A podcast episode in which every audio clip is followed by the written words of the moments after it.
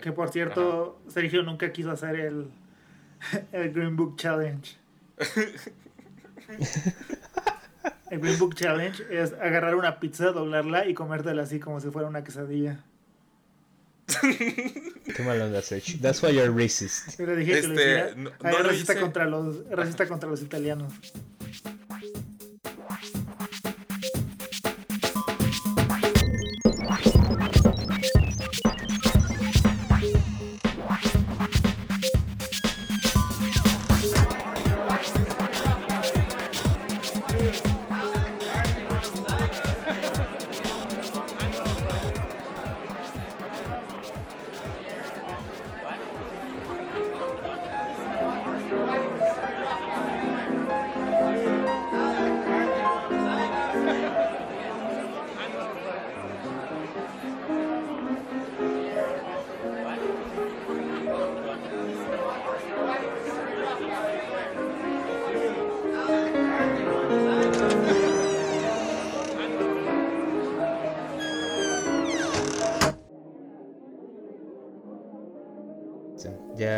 Despegué. Lift off. Oigan. ¿Qué pasó? Se sienten felices de regresar a su hábitat natural. Shit. Final. Es, es nostálgico. Te decir, como, ¿Se acuerdan del capítulo de Los Simpsons donde Moe regresa a la universidad de bartenders y luego su profesor se suicida? No, pero I'm gonna say yes, porque no, No. sé a dónde. Bueno, así se siente. Es bittersweet, como dirán por ahí, ¿no? Ajá, Bitter sweet. Ajá, ajá. Exacto, big and sweet, como dirían por ahí. Sí, este. mm, Ah. I fucking hate it, la verdad. Porque si hay algo que una de las películas que vamos, que vamos a. de las que vamos a hablar me mostró fue como. Fuck, era insufrible por unos largos años de mi vida. Sí. No, no, yo, yo voy a tener que defender el viejo Sears, el viejo Sears, he was really cool. Sabía muchos datos inútiles de economías del este de Europa. No, yo, yo vi una yo, vi una imagen que captura perfectamente a al Sergio de prepa y se la mandé. Es este una es eh, el bio de Tinder de una persona y dice far left y tiene una playera de Elizabeth Warren. ah, Serge, me encanta. Nada como la como asterization of politics, como bien diría Walter Benjamin. Mm. ¿Qué onda? Luego, luego empezando con las referencias chidas. Pero bueno, este explique expliquen dónde estamos. I, I was building to it. Bueno, primero quería hablar de Walter Benjamin para que el Fonca nos dé una beca. Ok. Pero bueno. Exactamente. Eh, primero que nada, somos Llorando en la Peda, tu podcast favorito para sentirte mal con gente, para que no sientas mal solo. Estoy aquí Gracias. con. Estoy aquí con Anuar González, eh, a.k.a. el mejor fanat el mayor fanático de Christopher Nolan en el Cono Sur. Un placer tenerte aquí, Anuar. Y también estoy Eh, acompañado. Hay muchas cosas mal con esa descripción. Pero bueno. Don't worry about it, fam. Y estoy también aquí con Sergio Audelo, mejor conocido como el futuro embajador de México en Pakistán. Qué gusto tenerte aquí, Sergio. Anything but that. Pero bueno, ok, está bien aquí. Este, aquí Don't worry about it, fam. Este, Y, y yo soy Rodert, también conocido como el amigo de Eddie que se parece un poquito a él. Nadie sabe quién es Eddie, o sea, deje de. deje de referenciarlo. Shh, don't worry about it. Él sí sabe quién es y va a escuchar el capítulo. He's our biggest fan. No, yo sé que sí lo va a escuchar, y eso es lo peor, y es como, este, dejen de hablar de mí, por favor. Don't worry about it. El punto es que, como bien decía Noir, Sergio y yo regresamos a nuestra hábitat natural cuando estábamos en la prepa y usábamos kakis más seguido de lo que debíamos. El baño en el que nos encontramos el día de hoy quizás sea familiar para algunos de los miembros de nuestra audiencia también. Estamos llorando en el baño del TEC de Monterrey porque estamos a la mitad de un TEC Moon. Eh, eh, Anuar, Sergio, traemos puestos nuestros trajes coordinados que nos quedan ya sea o ligeramente muy pequeños o un poco grandes. No, no, no, espera, espera, espera. Yo tengo mi outfit clásico de Mooner, que es blazer azul, una corbata que no combina y kakis, con unos este, zapatos negros que, where did they, did they came from? Este, no lo sé. Seguramente de la escolta en la que estaba. Anuar probablemente tiene el 3PS Fit. Tiene puesto uno de esos gigantescos cinturones Gucci y unos mocasines Ferragamo. Looking fire, looking fine. Eso sí puedo decir, que de los tres, Anuar siempre fue el que mejor se ve- veía de traje. De nosotros tres. Ouch, primero que nada. Fuck you. Pero si soy honesto conmigo, sí, Sí. you're right. La verdad, sí. Yo probablemente traigo una camisa que me queda o muy grande o muy chica. ah, una corbata terriblemente descoordinada. Y un corte de pelo que creo que la única forma de describirlo sería el equivalente a esas piezas de Lego que le pones a un personaje de Lego con mucho pelo, pero en la vida real. Pero bueno, solo quiero decir que, que, que tal vez sea cierto que me vea mejor de traje, pero definitivamente solo sería porque eh, soy muy delgado y este, relativamente alto comparado con el promedio nacional. Ok, eh, ahora yo, ouch. yo soy más alto que Anuar en primera y esos son estándares Sí, de belleza occidentales. Así que I'm Por not eso, o sea, them. yo estoy diciendo que yo estoy diciendo, yo estoy diciendo que tú estás viendo por el que tú lo estás viendo por ese estándar de belleza. Ok. Por eso dices que me veo mejor de traje, porque tengo la, la figura que que por lo general es considerada que es la figura que se ve mejor en traje. Ah, sí. You Exactamente. have a beautiful body. Bienvenidos a Body Shame Cast. Bienvenidos a Viviendo Traumas Pasados. oh my god. El punto es que lo bueno es que ya no estamos en la prepa, que en mi vida he tenido que volver a usar una preambulatory phrase y hablar en la tercera that? persona refiriéndome a mí mismo, lo cual es increíble. Lo cual es fucking stupid. Fucking dumb, dog. Fuck is that? sí, no. Yo no sé, ustedes eran los que, los que les gustaban esas cosas. Así es, Anor puede testify to it, Sear si yo, Sear si yo estamos obsesionados con los modelos de Naciones Unidas y la diplomacia. Ah, diplomacy. Oh, Dios. Para que toda nuestra Pero audiencia cual vamos a sepa. hablar, vamos a hablar mucho de eso hoy, pero antes de eso pasemos a las recomendaciones. Perfecto. Exactamente, Anor. Bien dicho. Así que, como tú eres el mejor vestido de nosotros y el que tiene el mejor cuerpo rankeado por ti mismo, ¿por qué no empiezas tú con las recomendaciones? Ok, ah, este fin de semana, bueno, eh, este fin de semana fue el Festival Internacional de Cine de Morelia. Y bueno, ahora que lo dije, ya van a saber cuándo grabamos este podcast. Mm, sí.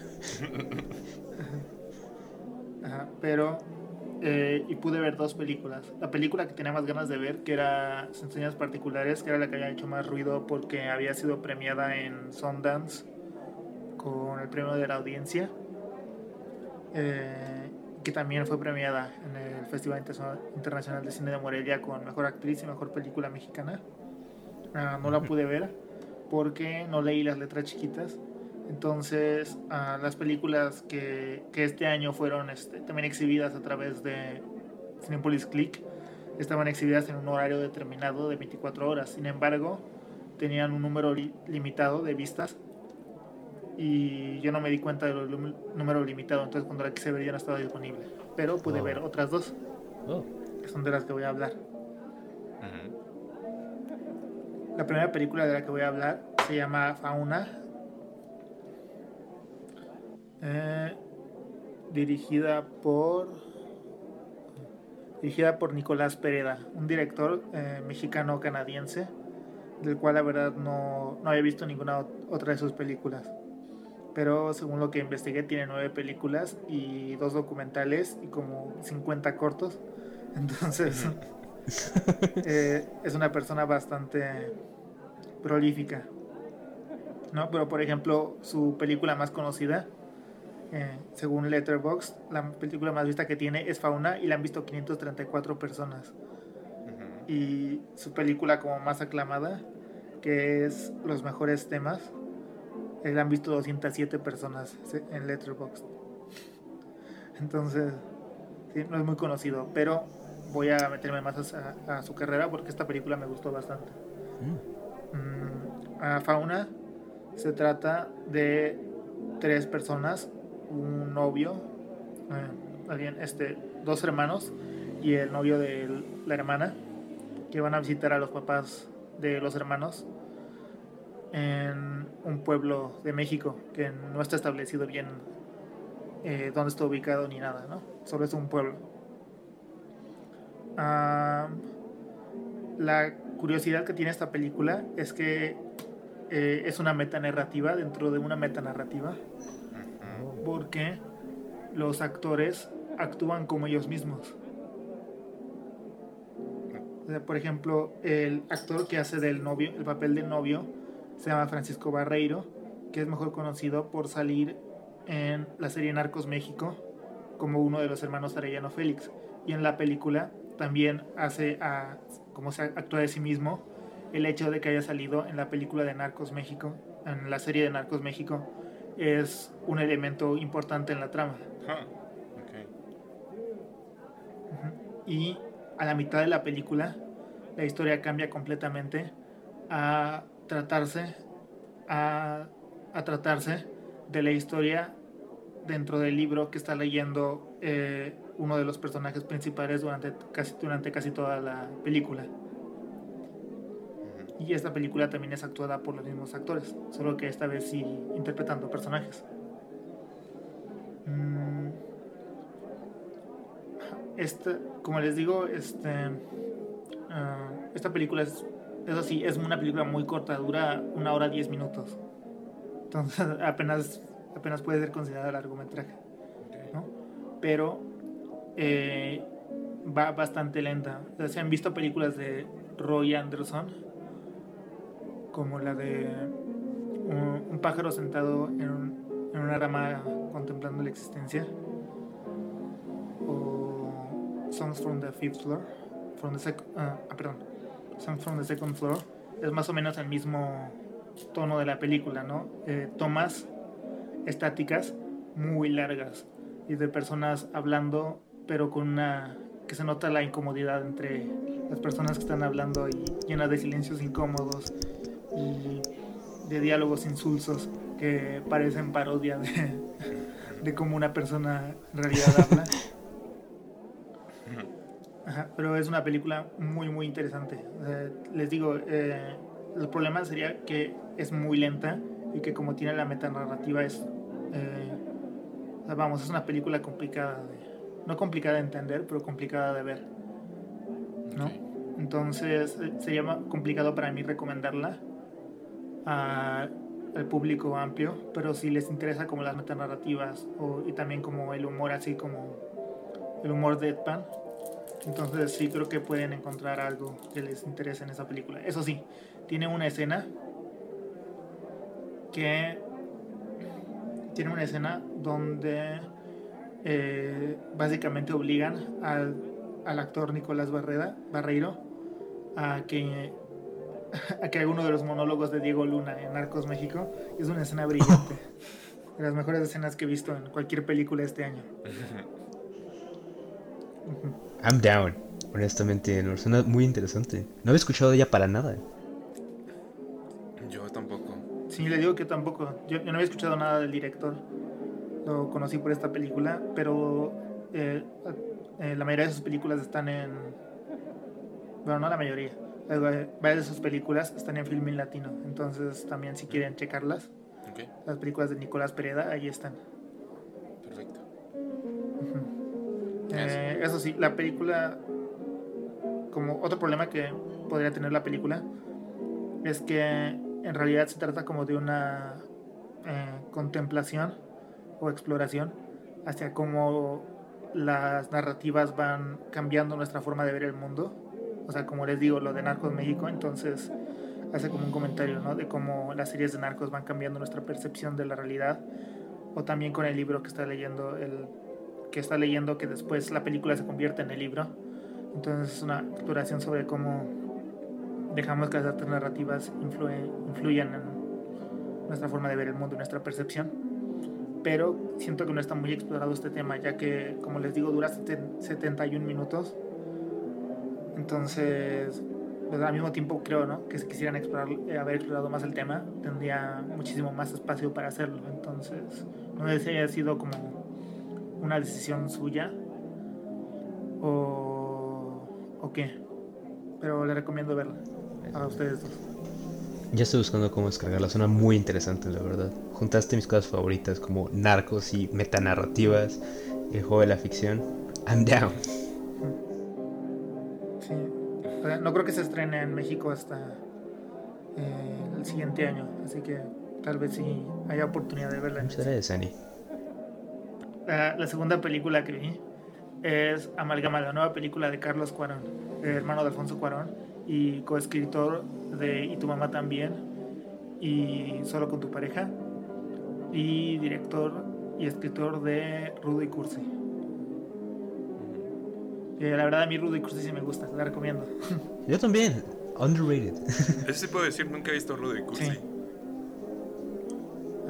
Entonces, then you don't know film. Ok. Pero bueno.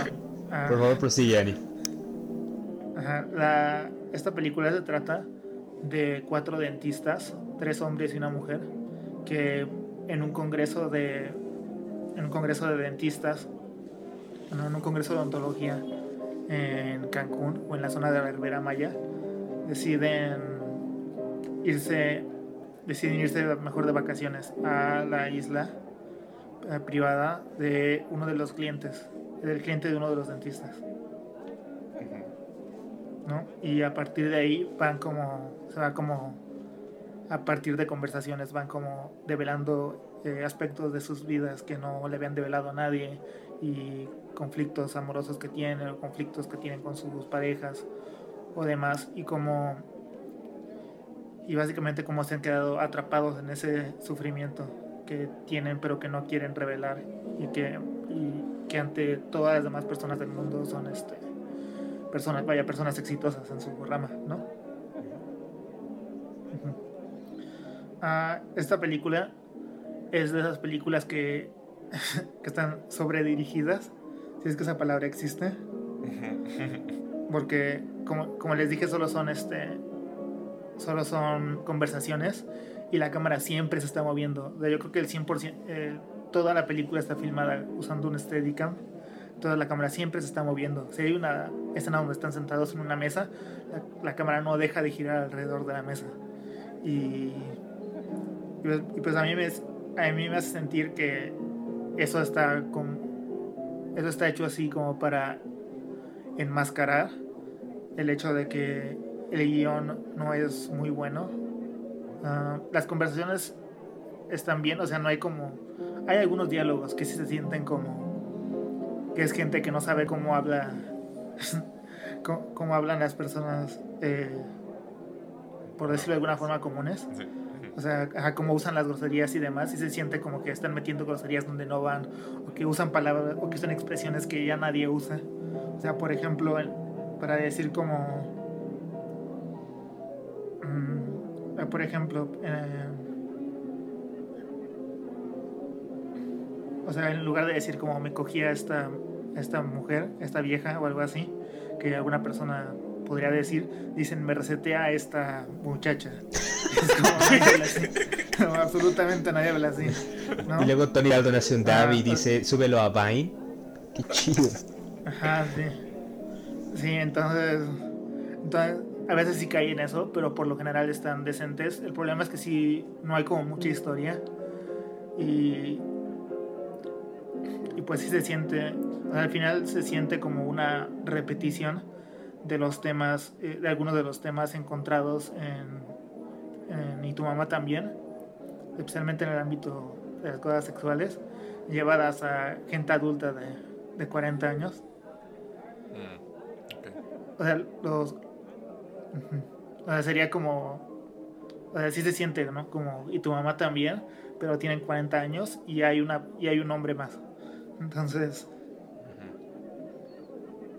Entonces, la verdad es que sí, no, la verdad no la podría recomendar mucho. O sea, a mí no me disgustó tanto como otras personas que vi en internet, porque por lo que pude checar en Twitter y así, mucha gente sí la, sí la detestó.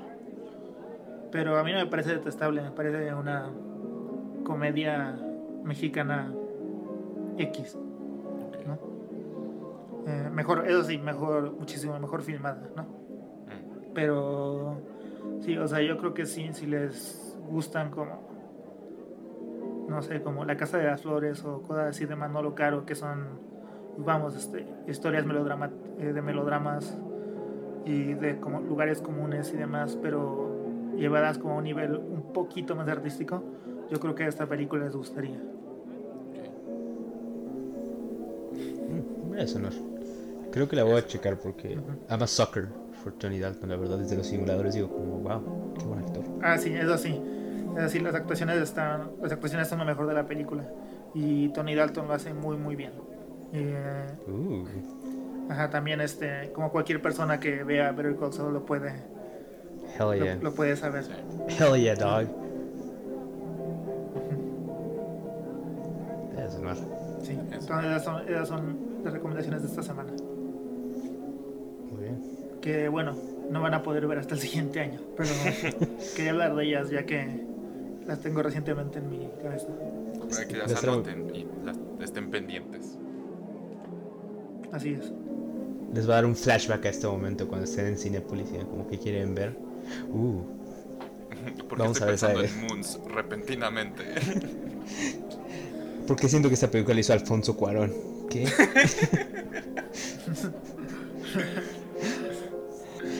Ah, muy bien. Uncle Sears, ¿tú, ¿tú qué viste esta semana?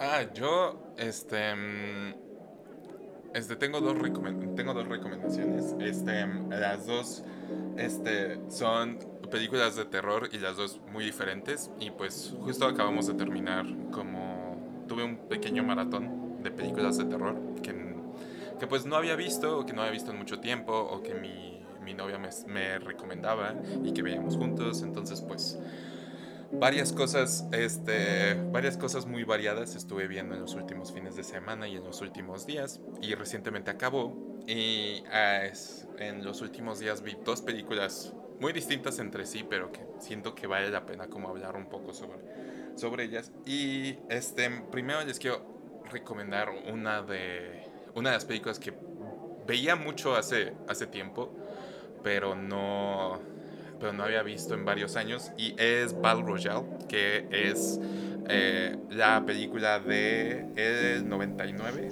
Sí, sí, no estoy es Hunger Games, pero para gente pretenciosa, ¿no? Es exactamente Hunger Games.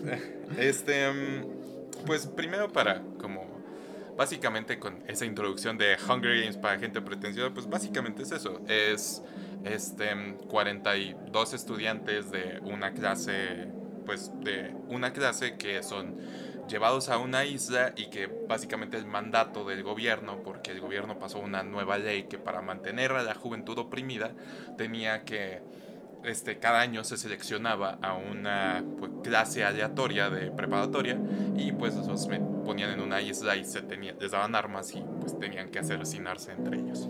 Entonces básicamente es Hunger Games, pero siento que una de las cosas más interesantes que trae la, la película, de que por cierto la película es anterior al libro y a la serie este, de películas, a franquicia de Hunger Games, este, lo que trae pues diferente es que son pues son niños ah, niños y niñas que tenían conexión emocional entre entre ellos anterior a que pues tuvieran que asesinarse. Entonces básicamente eso es como lo más interesante porque algo que omite mucho Hunger Games siento es el hecho que sean pues de que sean jóvenes y que no hay mucha conexión excepto con entre los personajes principales y podrían ser adultos y cualquier, o sea, podrían tener cualquier edad y pues no cambiaría en esencia muchísimo la trama, siento o como el concepto, pero aquí lo interesante es justo ver niños y niñas que tenían pues sus crushes de la preparatoria, tenían sus como sus peleas este sin sentido que uno tiene, o sea, todo ese tipo de cosas que uno vive durante la preparatoria o durante su infancia o que pues este todas las peleas, los rencores, los como amores, desamores, etcétera, todo eso aún sigue saliendo en un ambiente como este donde pues se están asesinando personas entre ellos. Y pues me parece como un bonito, no sé si bonito será la palabra, pero me parece como un, como, o sea, hasta, no sé si sea como el punto, pero una bonita reflexión de que aún en momentos de mucha tensión y momentos de mucho estrés, inclusive, pues cosas así siguen aflorando a pesar de que posiblemente al día de mañana uno ya no esté vivo. Entonces, esa es como la parte interesante que a mí me gusta mucho. Y también de que es increíblemente sangrienta. Y la verdad, eso es algo que, pues, Hunger Games no tiene por su propio, como, la propia audiencia a la que está dirigida. Y aquí, como la sangre es súper exagerada, las muertes son muy exageradas, las, este, los niños este, toman cientos y cientos de balas y no pasa absolutamente nada. Es un tipo de exageración que solamente puede pasar como en cierto tipo de películas de acción japonesas y hasta en momentos parece un anime y eso es algo que francamente a mí me emociona mucho y no este a excepción de películas de terror japonesas no no he visto muchas de esas técnicas utilizadas en películas de acción así en live action entonces, eso es como otras de las cosas que tiene. Entonces, si es algo que les interesa, necesitan algo como muy emocionante, hasta emocional, con mucha adrenalina y muy sangriento, pues Battle Royale está, está muy chido. Y pues, nada más como añadiendo la piedrita a la conversación, si yo no, no pienso que Susan Collins se haya robado la idea de, este, de Battle Royale para hacer Hunger Games, porque pues francamente son, este, o sea, es bastante diferente y pues hasta Hunger Games es mucho más político que, este, que Battle Royale, porque aquí nada más es gobierno opresor, cosas así. Tienes toda la razón. Fue Fukasaku el que se robó la idea de Susan Collins. That bastard. Escucharon aquí primero. Sergio, Sergio Bodego dice que Susan Collins es antigua. Oye, alguien háblale a IndieWire rápido. Oye. Ajá. Ya, ya puede ser RedTuber. eh. Este. Entonces, sí, definitivamente este, les recomiendo mucho Battle Royale. Este. Es como muy interesante y utiliza como técnicas muy raras. Y además es una película como muy extraña, como en momentos, al menos mi copia tiene como finales alternativos muy curiosos, de que siento que no estaban en la original, pero la transición entre ellos como que no, o sea, no tiene sentido, entonces parece que sigue siendo parte de la película, entonces uno se queda con una, con una sensación de que acaba de pasar y después termina con una de esas canciones típicas de como anime este, de que son como extremadamente melodramáticas. Entonces, me gusta mucho el whiplash emocional que me da esta película, la verdad. Entonces, les recomiendo Battle Royale si están en el humor de algo así, que es como a veces un ataque en los sentidos. Entonces, sí. Segundo esa recomendación. Sí. Muy bien, ¿Qué, ¿Qué más tienes para The Voice? Eh, esa es mi primera recomendación. Entonces, mi segunda recomendación va a ser algo mucho más como... Va a ser muy diferente. Entonces, este... No sé si recomendación es la mejor palabra, pero este, si aún en momentos del futuro en el que no sea octubre y tengan ganas de ver una película de terror, les recomiendo que vean este Silent Hill. Este pues uh. este Silent Hill es una película del 2006. Bueno, That's, that's stretching it. ¿Qué cosa? que es una película. Ah, es una... Pe ver, espera, voy a eso. Es una película del 2006 que es una adaptación de una serie bastante famosa de, de videojuegos, de que, pues, en algunas partes se dice que, entre comillas, revolucionó los juegos de terror de la misma manera que Resident, Resident Evil. Entonces, este... mm, he visto como algunos, como cómo se juega Silent Hill, pero nunca he jugado personalmente uno de ellos y pues mi primera introducción a como la trama y el concepto y todo fue a través de la película.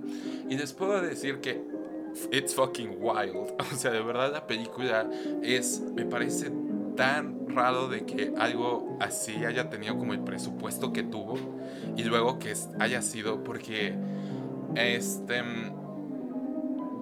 bueno, básicamente se, se trata la trama es de una es una pareja que adoptó a una niña, pues una niña que pues este, ellos sabían que sufrió un trauma pues indecible en la infancia y pues la adoptaron para cuidarla, pero repentinamente está empezando a tener como recuerdos, este, no saben si recuerdos o sueños de como este, algo relacionado con un pueblo perdido por ahí en, no sé si es Carolina del Norte o Virginia del Oeste, este, mm, eh, llamado Silent Hill. Entonces, que la mamá va a, llevar, va a llevarla para pues ver si con eso puede encontrar alguna conexión o algún sentido a ello. Y ahí es como empieza, como empieza la película. Y solamente se pone más loco de ahí. Porque mm, puedo decir que es como una película muy original porque utiliza como los mismos métodos de si alguna vez han jugado como algún videojuego saben que algunos tienen como dentro del joystick en alguno de los joysticks pueden controlar la cámara. Y pueden controlar la cámara con la que pues este mientras mueven al propio personaje. Entonces Silent Hill incorpora eso mismo y hay momentos en donde parece que está haciendo lo mismo la cámara en la película. Entonces, tiene momentos, este, como... Sí tiene una estructura mucho de videojuegos, pero tiene una ambientación y, este, mezclada con el, con el soundtrack y los efectos y lo increíblemente violenta que se pone hacia el final, de que me parece de verdad muy curioso que algo así haya tenido como esa cantidad de presupuesto, porque se nota que le metieron muchísimo presupuesto a la película.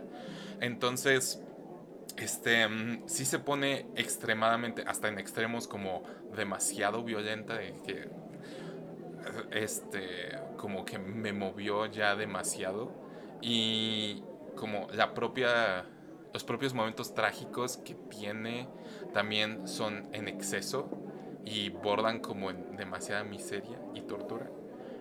Pero siento que este, eso es algo que a ciertas personas les podría como interesar si buscan algo así de una película de terror y no es una película que escuche mucho como en algo No, disculpa. ah, no hay problema salud y este mm, pues sí básicamente como que es una película que me sorprendió de que fue bastante fue bastante divertida de ver fue como muy muy dramática y me dejó como shaken hacia el final. No me encantó, pero de todas maneras sí recomendaría la experiencia de verla, aunque es un poco larga, más larga de lo que debería ser y se pueden cortar como partes completas de algunos personajes, pero de todas maneras, pues si tienen como si quisieran verla en algún momento, la recomendaría mucho, especialmente por como la ambientación que tiene, la cómo se ve, la música, etcétera, que pues está muy muy bien hecha. Entonces, esa es mi otra recomendación para finalizar eso de este, pues, mis películas de, de octubre que, que he visto. Este, entonces, esas son mis dos recomendaciones. Gracias, Yo, yo no he visto yo no he visto esa película en años, pero sí recuerdo que, que tenía como buen ambiente y sí era muchísimo más interesante que otras películas de videojuegos que se han hecho. Justo sí es, o sea, es muy, muy, o sea, sí es muchísimo más interesante que, por ejemplo, algo como Resident Evil, de que ni siquiera tiene como algún concepto del videojuego, o sea, que hasta se volvió su propia cosa y hasta, este, puede existir aparte, pero como que, como que lograron reinterpretar muy bien la parte del videojuego para la película. Entonces, sí, recomendable, eso sí. Ah, high time. praise. Sí. Muy bien, gracias por compartir. Esas son, bueno, esas fueron mis dos recomendaciones. Entonces, Roberto, no sé qué traes tú esta semana. Claro, claro. Este. Primero que nada traigo recomendación de un libro que acabo de terminar de leer esta semana. Creo que ustedes dos, en lo personal, ya les he contado de este autor, que se ha vuelto rápidamente uno de mis autores favoritos. Y es, es increíble. Es, es Ted Chiang, es este hombre de Seattle, que es famoso por escribir ciencia ficción corta. Más que nada ha ganado varios premios Victor Hugo, a novela corta y por el estilo. Y creo que quizá muchos de ustedes lo conocerán por la adaptación que hizo uno de sus cuentos famosos hace poco, Arrival. Esa peli de, Deni- de Denise Villanueva. está, está basada en uno de sus cuentos bastante buenos que se llama A Story of You. Creo que lo que tiene, y creo que se lo recomiendo a ustedes dos porque que tengo entendido que disfrutaron un poco de ciencia ficción. Los tres tuvimos que leer Fahrenheit en la prepa y, y así. Y en general creo que los tres somos grandes fans del género. También nos gusta mucho el Blade Runner y así. Creo que lo que distancia a Ted Chiang del resto de muy buena ciencia ficción es las estructuras narrativas que escoge. Entonces, cada cuento toma una dimensión diferente o quizá una herramienta narrativa diferente, poco tradicional al propio género o a la ficción. Varios de los cuentos que hace están, por ejemplo, construidos alrededor de un reporte médico, por ejemplo, ¿no? O un reporte científico de un hallazgo que se acaba de hacer, un diario de un investigador, cosas por el estilo. Y en este último cuento, que se, esta última compilación que acabo de leer que publicó este año, Exhalation, juega igual con, con distintos métodos narrativos y también mucho con la estructura del tiempo y demás. No, no sé cómo hacerle justicia exactamente a lo que tiene. La compilación es bastante larga, se las recomiendo ampliamente. Tiene piezas increíbles, por lo general. Pero yo creo que lo que la hace muy diferente a cualquier otra cosa que he leído antes es la forma en la que juega con conceptos complejos de ciencia y filosofía y los aplica a ficción. Es, es muy muy interesante. No sé, toma, toma ideas que yo nunca antes me hubiera imaginado y las trata de aplicar a una historia. Por ejemplo, hay una aquí que se imagina este switch. Un botón que cuando estás por apretarlo, prende una luz justo en el momento antes de que lo aprietes. Entonces a primeras instancias parece que tiene un sensor y nada más sabe cuando estás o no por apretar, pero entre más avanza la explicación de este objeto, te das cuenta que la máquina es capaz de predecir cuándo vas a apretar. Y te explica cómo es que una persona lo hubiera agarrado y su primer instante será jugar con la luz, porque al principio parece que tú tienes que darle clic cuando salga la luz, ¿no? Entonces parece más bien un juego, pero luego te das cuenta que sin importar lo que vayas a hacer, no veas o lo que sea, la luz se va a prender inmediatamente antes de que juegues.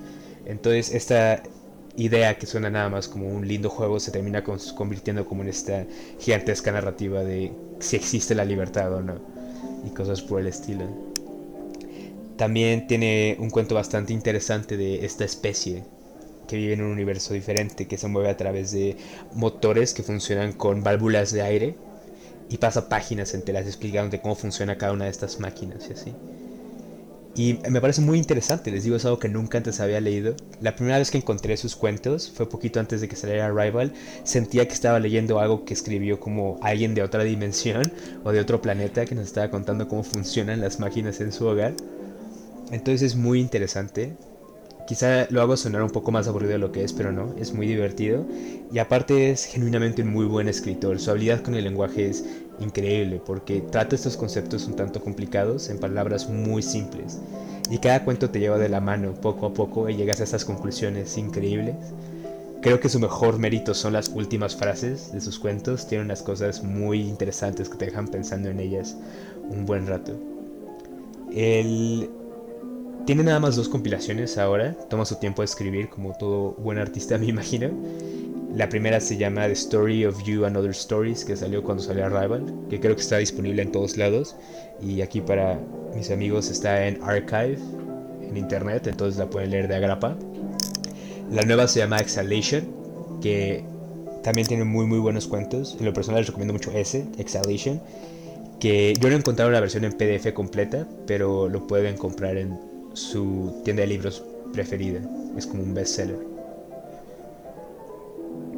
Entonces sí, esa es mi recomendación, lo recomiendo ampliamente. Es, es muy muy bueno, es ciencia ficción como ninguna otra que había leído y les digo que, que me agrada bastante que la gran mayoría de los cuentos están hechos de una sola perspectiva. No suelen lidiar con estos clichés quizá que carga la ciencia ficción desde Ray Bradbury, Philip K. Dick o Isaac Asimov, de que tenemos un superhéroe, un protagonista, un Luke Skywalker todo el tiempo, ¿no? un Deckard. Y siempre tiene como esta figura femenina que es más un objeto quizá en la historia y así, ¿no? Y siempre hay un villano, un imperio que vencer. Que es muy buena ciencia ficción igual, una muy divertida que creo que los tres tenemos un huge soft spot por ella. Pero este es algo completamente diferente, ¿no? Usualmente es un único narrador o en el lado contrario son 30 narradores o algo así. Entonces, aprovechando que Anuar habló de cómo esta película que vio Fauna juega con la meta- metanarrativa y cómo la narrativa puede cambiar la interpretación del mundo, creo que Chiang lleva esa clase de juego mental de ficción y realidad y ciencia y filosofía a un extremo muy, muy divertido. Ah, se los recomiendo ampliamente. Le estaba contando a mi mamá que siento que es como una playlist de Spotify que te hace tu mix, que empiezas a escucharla y son canciones que ya conoces y luego acabas escuchando cantos gregorianos y afro jazz de los 70s. Es algo así, siento. Sí, Roberto. Sounds great. Sí. Mi segunda recomendación, ya rápido para que pasemos al plato fuerte. Eh, Esta semana ha sido un tanto complicada para mí, quizá por eso no, no hemos podido subir estos episodios. Ha sido un, un Spooktober bastante spooky para nosotros, por varias cosas. Y dando, estando como en todo esto, me di cuenta que regresé a un periodo musical de mi vida donde me sentía mucho más feliz y en calma y diferente. Que creo que es algo que Search va a hablar mucho de cómo el 2016 fue el peak de la cultura en varios aspectos. Y regresé a algo que escuchaba mucho en esa época, que es Acid Rap de Chance the Rapper, que ya sé, no es del 2016, es del 2013, pero es el disco que más he escuchado a lo largo de la prepa. Y no sé, ahorita lo, revisité y lo volví a escuchar. Lamentablemente las versiones que están en streaming no tienen juice porque no pudieron clear la sample. Pero es un excelente proyecto, honestamente. Yo creo que todo lo que ha hecho Chance es su proyecto que más disfruto y el que más me veo escuchando de nuevo y de nuevo.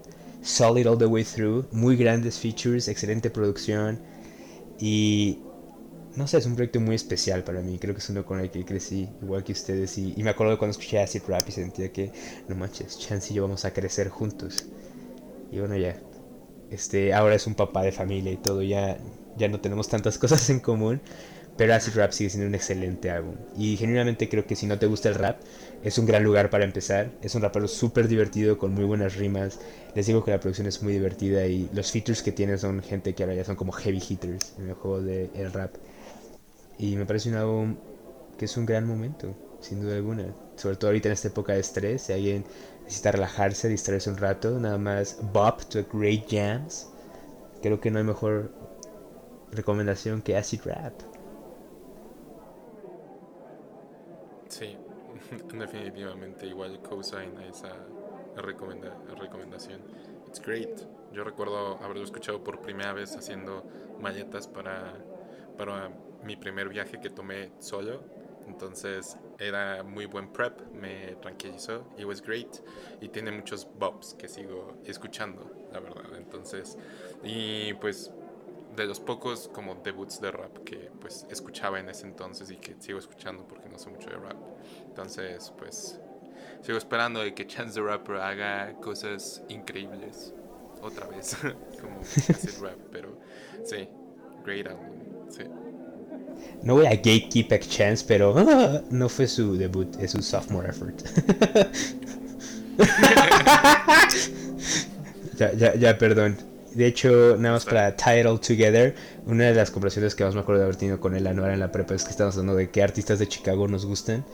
Y Anuar dijo Chance the Rapper. Y dije, como, no manches, este hombre es perfecto, me quiero casar con él. And they're married now. And now we're married. También, también así Roberto me enseñó Ted. Luego Me llevó a la cineteca y me dijo como, ah, estoy leyendo este libro de ciencia ficción, de filosofía. Ah.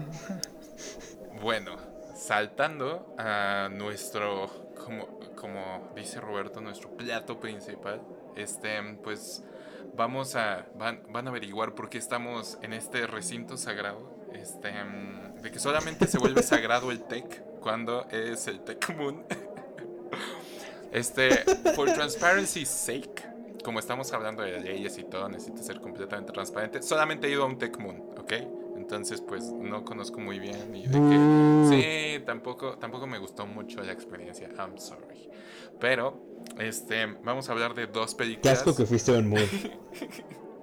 Tenemos que uh, vamos a hablar de dos películas que pues este son relevantes para las épocas en las que vivimos, pero también es como también como que hablan a nosotros personalmente, al menos para Roberto y a mí, no, este, pues no sé. Entonces, primero vamos a estar hablando de Boy State, que es el nuevo documental este, original de Apple TV, que eh, salió 2020. Entonces, pues básicamente la trama de Boy State es que documentaron el Boy State de verano, el Boy State de Texas de verano de 2018. Y pues una introducción a Boy State, que Boy State es una, este, es como un, digámoslo así, es como un campamento, por así decirlo, como es un campamento donde juntan a un montón de, de seniors de preparatoria entre 17 y 18 y 17 y 18 años y los meten en algún edificio de gobierno, en alguna universidad y el, la idea es que creen como su propio sistema de gobierno from the ground up. Entonces les dan partidos políticos, los dividen en dos partidos políticos. Y lo interesante aquí también es que la idea es construir pues este sistema político from the ground up, pero es un sistema político pues muy basado en este pues en la propia lógica política de Estados Unidos. Entonces, pues por eso son dos partidos, la política electoral sigue más o menos como los rasgos de la de Estados Unidos. Y pues es un pues es un ejercicio interesante, este bastante pues bastante longevo y pues es interesante verlo en, pues, en la actualidad, cómo se está desarrollando y pues habla mucho de las nuevas generaciones, las ambiciones políticas y básicamente cuál es el estado de la polarización, entre comillas, política que existe en Estados Unidos. Entonces, vamos, eh, nada más como full disclosure, vamos a hablar como, a pesar de ser un documental, yo siento que es bastante importante como el go in sin tener nada arruinado. Entonces, si esto les parece algo interesante, si es un documental que les llama la atención, además de que estamos en como en momentos álgidos, este episodio podrá salir después de la elección, pero de todas maneras es interesante como o sea, ver este tipo de cosas regardless del resultado. Entonces, si quieren go in sin ninguna, sin ningún spoiler, entonces vamos a son full spoilers ahead. Entonces, pues esa fue mi introducción y quisiera escuchar pues este cualquiera de ustedes dos, ¿quién quiere empezar? Ani, ¿tú quieres empezar? Bueno. Ah, la primera persona que me. La única persona que me cae bien de la película es Roberto García.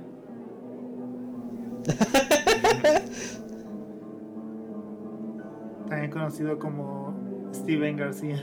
Steven Garza. sí, no, el primera persona que muestra inmediatamente cuando dice una political junkie, en ese momento sabes que va directo a la pay no mind list. Sí, exacto. pero que siento que siento que cuando alguien dice como no, soy aficionado a la política o me gusta mucho la política, o sea, es porque lo, vamos, lo ven como entretenimiento, ¿no? De la misma forma que dices como, soy aficionado al fútbol, o, o soy aficionado a esta serie, ¿no? O sea, es lo mismo, para ellos, ellos, lo ven como lo mismo. Y obviamente no, ¿no? La política tiene, o sea, tiene ramificaciones en la vida real y consecuencias. Y esas personas que dicen, yo soy fan de la política, que me parece entretenida, es porque su vida no es afectada de ninguna forma por las decisiones políticas que tomen, las que, que tomen los políticos. Valga la redundancia. Ajá, entonces, sí, y después todos los demás. Ah, bueno, el otro, el, el, el Joke, que, está, que también está compitiendo, el, al principio me caía mal, pero después ya no me cayó tan mal, pero pues igual, ¿no? O sea, igual, o sea, tampoco lo veo como... como El frat boy, el future frat boy of America. Ajá, sí. O sea, tampoco. O sea, al principio sí era como. Ahí está Brett Kavanaugh de, jo- de joven. Y después fue como. fue- bueno, supongo Sí. que no va a violar. Supongo que él no violaría. Por lo que veo, parece que no. Parece que no violaría a alguien él. ¿No? Bueno, recuerden que es un frat boy aliado, que es pro-choice, Sí. entonces pues Ah, por eso, eso. sí hay que... Ah, por eso, ¿no? Pero igual, o sea, igual. o sea, supongo que él es el único que sí lo toma como de. O sea, él, o sea, él también lo toma como. Nada más como una competencia, ¿no? Es como voy a ganar y no lo hace como en realidad porque. Vamos, porque esté como, tenga como un interés en mejorar las cosas o en cambiar algo de la política, ¿no? Y. Ajá. Eh, me hubiera gustado también que mostraran a la persona que termina ganando el- el- eh, la gobernatura de Boy State, porque no muestran nada de él más que más que le dicen- más que varias personas le dicen que se parece a Ben Shapiro. Lo que inmediatamente es un red flag. Pero como digo, no, no muestran como nada de él. Entonces no podría como evaluar evaluarlo y, y sí, ¿no? y bueno también está y el, otro personaje que, del que me falta hablar es René Otero el cual eh, como persona puede que parezca agradable y así pero yo lo veo como un Pete Buttigieg Barack Obama en potencia Accurate. Accurate. Ajá, un- una persona que no está interesada en. O sea, que solo está est- interesada en su avance personal a toda costa. Pero lo enmascara bajo la patina de progresivismo y de pertenecer a una minoría. Y sí, entonces Ah, bueno, ahora que hice la evaluación de los personajes, ah, pues creo que lo que más me dejó la película es como el horror de que casi todas las, de que el tema del que más hablaron fue aborto y eran puros hombres, es decir, literalmente puros hombres de, Y es Boy State. Ajá, Sí. sí, puro, puros hombres de 17 años discutiendo sobre el aborto. Y pues, o sea, yo creo que esas como ideas, ¿no? De que, o sea, vamos, de que los hombres están calificados para ser los que discutan sobre el aborto. Mm, pues son, son cosas que se perpetúan, ¿no? Son cosas que se perpetúan y... Bueno, es bastante timely porque ya están a punto de repeal Roe v. Wade. Eh... No es cierto, es el peor año de la historia. Es horrible. Search kill me now, please. Ajá. ¿Por qué? ¿Por qué? Sí, pero. Ah, eso, eh, eso me llamó, eso fue, creo que lo que más me llamó la atención de la película y no sé. O sea, veo que mucha gente la considera como una historia de terror y todo, pero o sea, a mí por lo menos por la parte de Steven Garza me da como un poco de esperanza porque al menos se ve que él tiene su heart in the right place.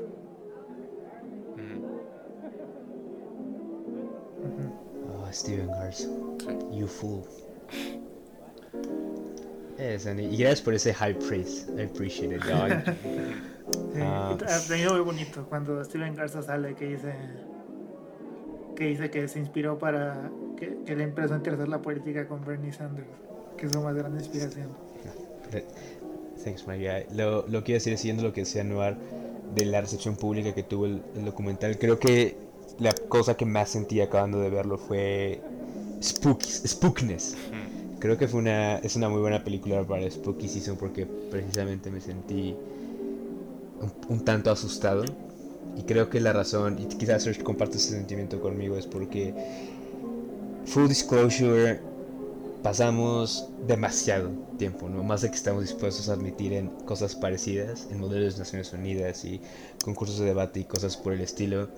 Y creo que la forma en la que Serge y yo llegamos a ver la política internacional en la prepa era quizá con la misma afición e intensidad que Anora critica en esta gente que ve la política como irle al Inter de Milán o a los Pumas.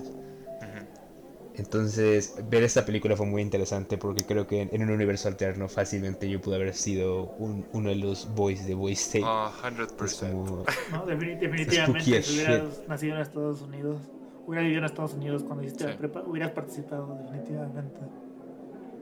A 100%, o sea, no, no, hay duda en mi cabeza, 100%. Sí. Y es, es interesante porque estando en ese circuito de los Moons, todo, todo jodido ese, ese proyecto, ves a mucha gente que igual ve la agenda pública y estas ideas como una manera de mover su propia agenda personal. Y es algo, un sentimiento muy extraño, ¿no? Porque ahorita que ya estamos años fuera de la prepa, como 15 años, y vemos a varias de las personas con las que debatimos, que no mencionamos sus nombres, pero ya vemos a varios de ellos. Search me recuerda de uno constantemente que ya está estudiando una licenciatura, y varios que se encuentran en el ITAM, y unos que ven la UP.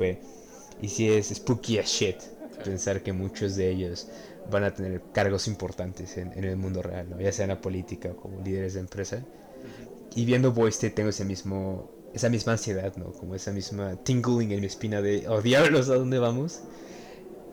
Eh, entiendo ese optimismo que tiene Anuari y me gustaría compartirlo un poco más, pero no sé, quizá porque igual yo, yo empecé un poquito con el buen Steven Garza quizá veo como él fácilmente puede acabar como un, un gloomer doomer y give up on the whole thing. Uh, sí, pero. Pero fuera. Creo, que, creo que más bien lo de la no, esperanza viene de la parte, ¿no? De que. O sea, por lo menos antes no. Vaya, no. no o sea, al menos con los movimientos que hay ahorita, como de. de Bernie Sanders en Estados Unidos o o las, o, las votaciones en Chile que hubo recientemente o, o cosas así. O sea al menos creo que hay un movimiento que antes no existía.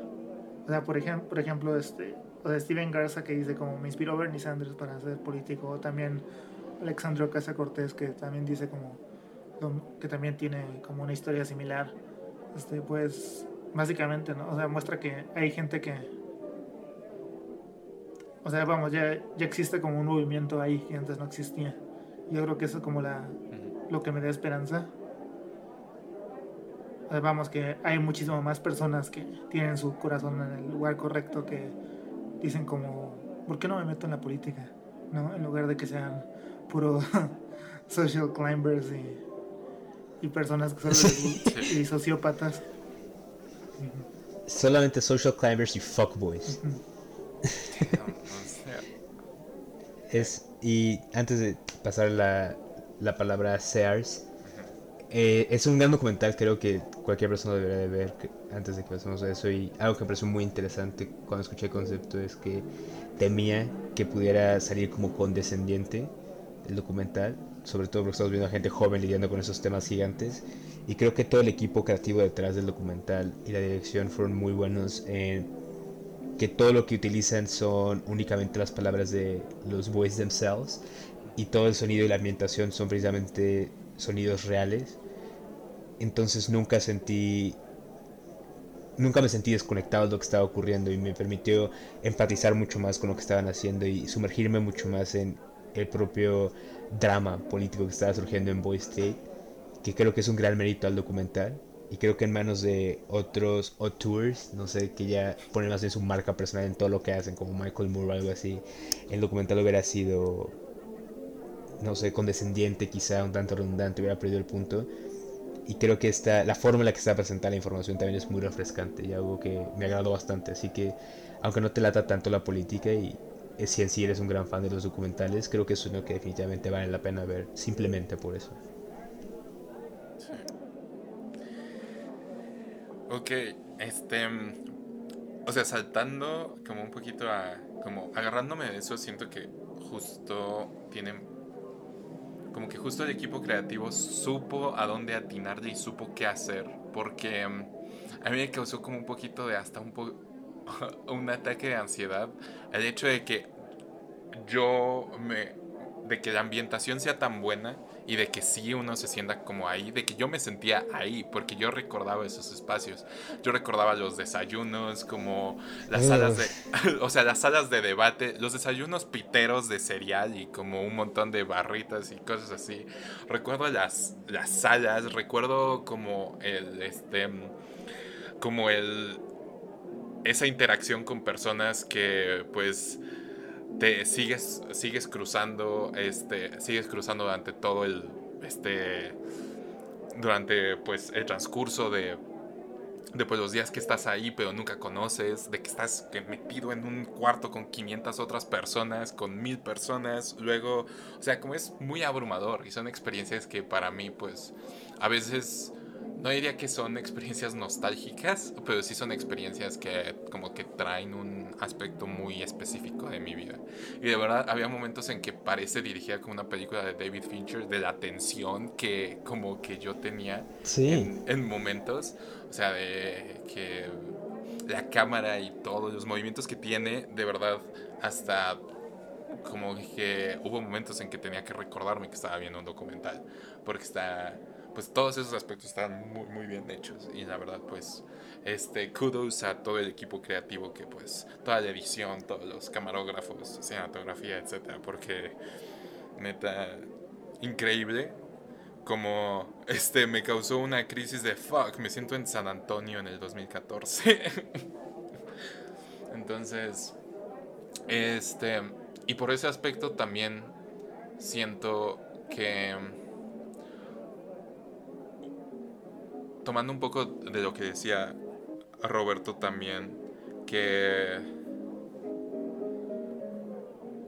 yo estudiando relaciones internacionales, una de las razones por las que terminé estudiando relaciones internacionales fue toda mi interacción con los modelos de Naciones Unidas. Y este es muy interesante como una de las cosas que me hizo principalmente terminar en esta en esa carrera fue fueron los modelos de Naciones Unidas y ahorita I despise them y veo como son simplemente como breeding grounds para ese tipo de, ese tipo de personas que pues ven, este, ven la política justo como lo ven aquí en Boy State, lo ven como un juego competitivo.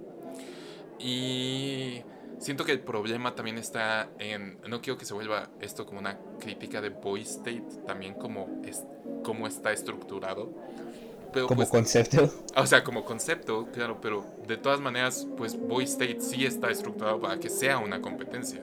Porque no se enfoca tanto de que mencionan al principio de que, pues sí, van a pasar leyes y pues se forma la legislatura y todo, pero y pasan leyes, pero lo más importante pues es, son las elecciones, es la política electoral. Y eso indudablemente es una competencia y tiene mucho que ver con cómo está estructurado pues, el sistema de partidos en Estados Unidos y cómo eso está heredado hacia, hacia Boy State.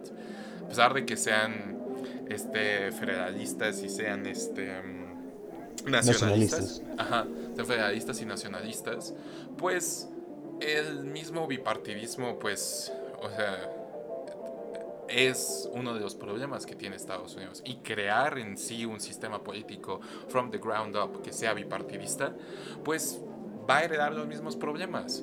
Y da mucho terror porque justo, o sea, mi primera conclusión después de todas las múltiples discusiones sobre el aborto fue como, men suck, o sea, de verdad este, ese es el infierno, se escucha como el infierno, estar encerrado con mil hombres discutiendo sobre el aborto, es, o sea, de verdad debe ser el infierno, pero otra cosa es como no solamente es, o sea, muestra de que todos ellos, o la gran mayoría, o los que muestran en debates, o los como algunos de los fragmentos de los que decidieron elegir muestran como un privilegio muy, como, muy marcado porque hablan de temas verdaderamente como tan trascendentales y que afectan a millones de personas y que son, este, y que son verdaderamente como life changing para personas en un nivel individual. Y los hablan con una ligereza y los utilizan como bargaining chips a veces, ese tipo de políticas.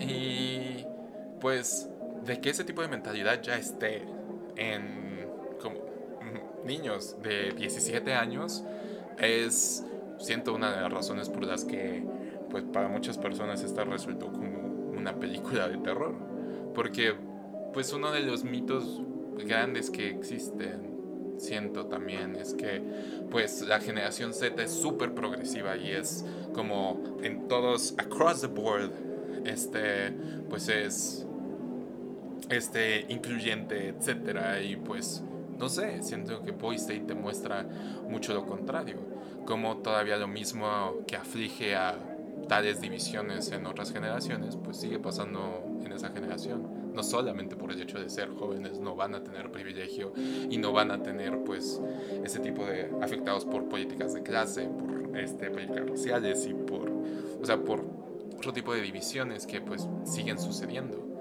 Entonces, este mm, justo eso mismo pasaba cuando pues yo estaba con los, en los Moons con, con Roberto. You. Exacto. La, la ONU sabemos hoy en día de que tiene algunas organizaciones que pues es una organización con la que tengo mucho amor odio pero muchas ¿Qué dijiste de Butros Butros Gali? ¿Qué pasó? ¿Qué dijiste de Butros Butros Gali? pues sí es una organización con la que tengo una relación conflictiva pero hay partes de ella que siguen haciendo su buen trabajo y a pesar de ello pues de que los modelos de Naciones Unidas haya interactuado mucho con personas de que nada más a veces me da cosquilla de estar investigando y estar viendo como así para ver what are they doing now pues de que estén posteando propaganda de ultraderecha en Facebook. Entonces ¿qué, puedo decir? Eh, en su bueno explicando contextos son de provincias también tú qué esperabas no pues o sea no o sea, pero yo, solo, tengo un, un, una reseña de Letterboxd aquí que dice, si estabas interesado en políticas en, en, la preparatoria, debería estar constitucionalmente prohibido de volverte un político y probablemente de votar, probablemente también de votar. Es, I couldn't agree more. Y de hecho, si, hay, si if there are any kids listening, si hay alguien aquí que por alguna razón no tenga 80 años como nosotros, no entres a las Naciones Unidas. O sea, eh, si quieres pruébalo for fun and, and shit and stuff, pero it ain't worth a dog. Trust us. No, la verdad no. Sí. sí, o sea, siento que justo como ese mismo de... Es que es indudablemente, no, no sé qué sea como todas las cosas en preparatoria que se, se vuelven competitivas y luego volver competitivo un, un debate en una organización internacional como que se vuelva competitivo y luego que algo como Boy State se vuelva competitivo, el hecho de crear una nación, o sea, el hecho de crear un sistema político de que, pues, es una de las cosas que, o sea, maybe un poquito my anarchism is showing, pero no debería de ser algo competitivo, no debería de ser algo ni siquiera como la creación de pues un estado debería de ser eso, ¿sabes? My anarchism is showing suena como que fue un wardrobe malfunction y se salió tu peso o algo así. ¡Oh no! Exacto. ¡Oh no! Pero, pero bueno, creo que, tal vez ahora de ir a, closing statements, ¿no? recuerden ustedes sus preambulatory phrases, porque la que sigue es un doozy. Sí, definitivamente. Entonces, necesito que escojan preambulatory phrases para cada uno, para sus este, este, conclusiones. Ok, Alberto. Ah, está bien. Entonces, conclusión de Boy State. Yo soy, yo soy una persona sana en el sentido de que no me interesó la política hasta después de la prepa. Like a decent human being. Human being. Así que yo sí puedo votar y ustedes no. As it should be. Los abogados no deben votar, punto. La gente de la UP no debe votar, punto.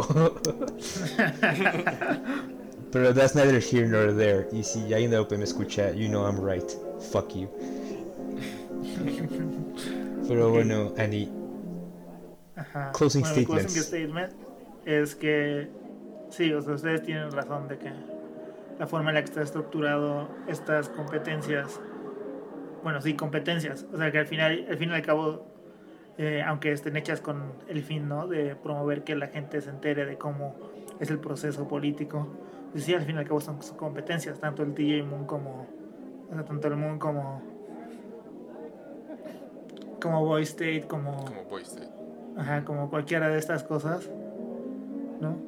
Son competencias y pues enseñan a ver la política desde un ámbito competitivo y obviamente, ¿no? De quién es el que mejor habla, quién es el más carismático y demás. Que, bueno, o sea, creo que no hay forma de que de que esas características eh, sean extirpadas de el modelo político sea cual sea al fin y al cabo siempre no las personas más carismáticas o sea, por lo general las personas más carismáticas son las que logran sobresalir Ah, Claro. ajá. Es- excepto si eres Henry Kissinger ¿no? donde puedes tener cero carisma o, o Hillary Clinton que también tiene cero carisma Hillary Clinton, it's time to Pokemon go to the polls. Hi, I'm chilling in Cedar Rapids. Ese video es un clásico. Es de los mejores videos que hay en YouTube. Facts. Hay que quitar el podcast y poner ese video en Spotify. Ah, bueno, pero siguiendo con la con lo que está diciendo. Ah, pero sí, ¿no? O sea, al fin y al cabo estas estas cosas van a llevar a más eh, sociópatas o gente que sí que solo está interesada en su beneficio personal a puestos políticos. Pero yo creo que esto pasaría de todas formas y pues como les digo, o sea, al final tal vez yo sea un tonto por seguir creyendo en el electoralismo y, y no en abocar una revolución. o, o no ser lo suficientemente radical. Pero, sí, ¿no? O sea, al fin y al cabo creo que lo que... Vamos, o sea, si yo lo que quería era salir pensando, estamos todos jodidos, no importa lo que hagamos, eh, nuestro sistema está hecho de forma que la gente más culera eh, esté en el poder, pues no sé, vería las noticias o, o me metería en cualquier grupo de discusión en- de políticas en Reddit o, o algo así. ¿no? Entonces Fab- yo preferí, ah, pues, yo preferí quedarme con con las cosas buenas de, de la película, que pues es eso, que, pues, que la gente joven está que, que hay cada vez más gente joven como o no tan joven pero que que vamos que saben que el sistema que tenemos está mal y que hay que solucionarlo eh, entrando a la política. Y pues, como les digo movimientos como los de Bernie Sanders o, o, el- o los movimientos eh, políticos en en Sudamérica o cosas así que vamos, que es gente que cree que el mundo puede ser un mejor lugar y que está decidiendo hacer algo, tal vez, de, o sea, tal vez de una forma, o sea, tal vez ustedes o otras personas crean que no, porque no hay forma de que el electoralismo nos lleve a los resultados que queremos, pero pues al menos es gente que lo está intentando y pues sí, o sea, la verdad sí siento que cada vez va a haber más gente que, que, lo, va, que lo va a intentar. Roberto, ¿cuáles son tus closing statements? ¿Cuáles son Sí, tus sí, closing statements? Entiendo lo que dice el buen Anuar y eh, sí, yo, como, como bien apunta Anuar, quizá ideológicamente igual tengo mis objeciones al, al electoralismo y, y últimamente se ha vuelto un meme entre mi grupo de amigos de la UP que he adoptado esta bandera de nihilista político, que es el mejor cop-out intelectual del mundo, honestamente. Es la mejor forma de lavarte las manos de cualquier discusión.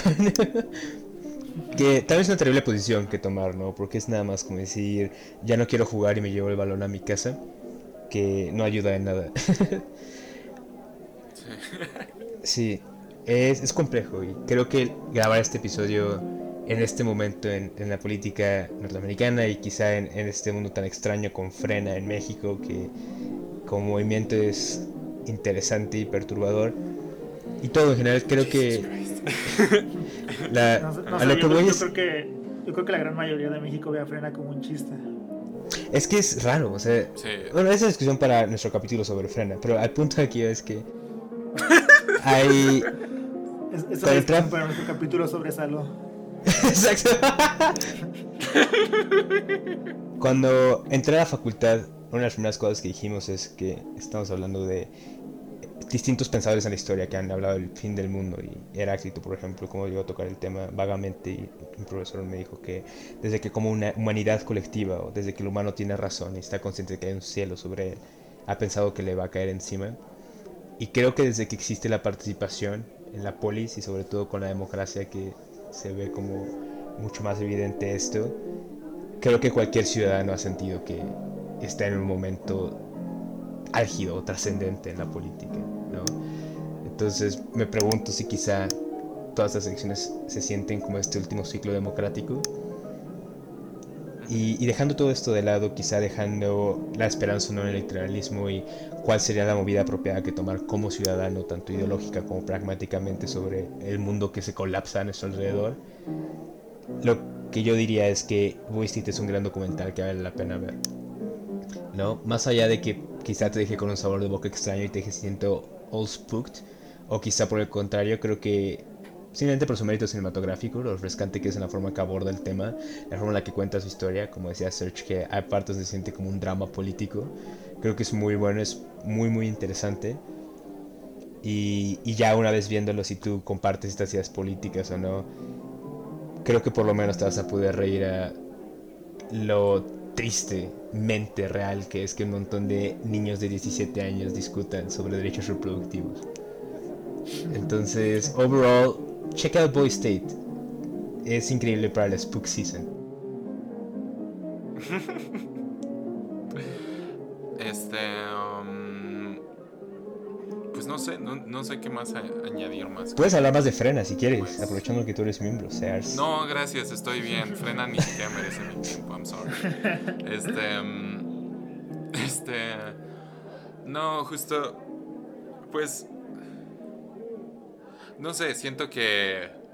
Fue, fue un good time. Definitivamente es muy divertido de que no me había no me había pasado hasta como thriller. Siento que es un gran, gran trabajo y es muy extraño que lo diga de un documental, porque un documental a veces es sobering y es como, como, como lo espero, como, como Dick Johnson que hablamos este, en el episodio pasado, algo parecido así, pero nunca había tenido una experiencia parecida a lo que sentí en ese momento Dick Johnson es un fascista.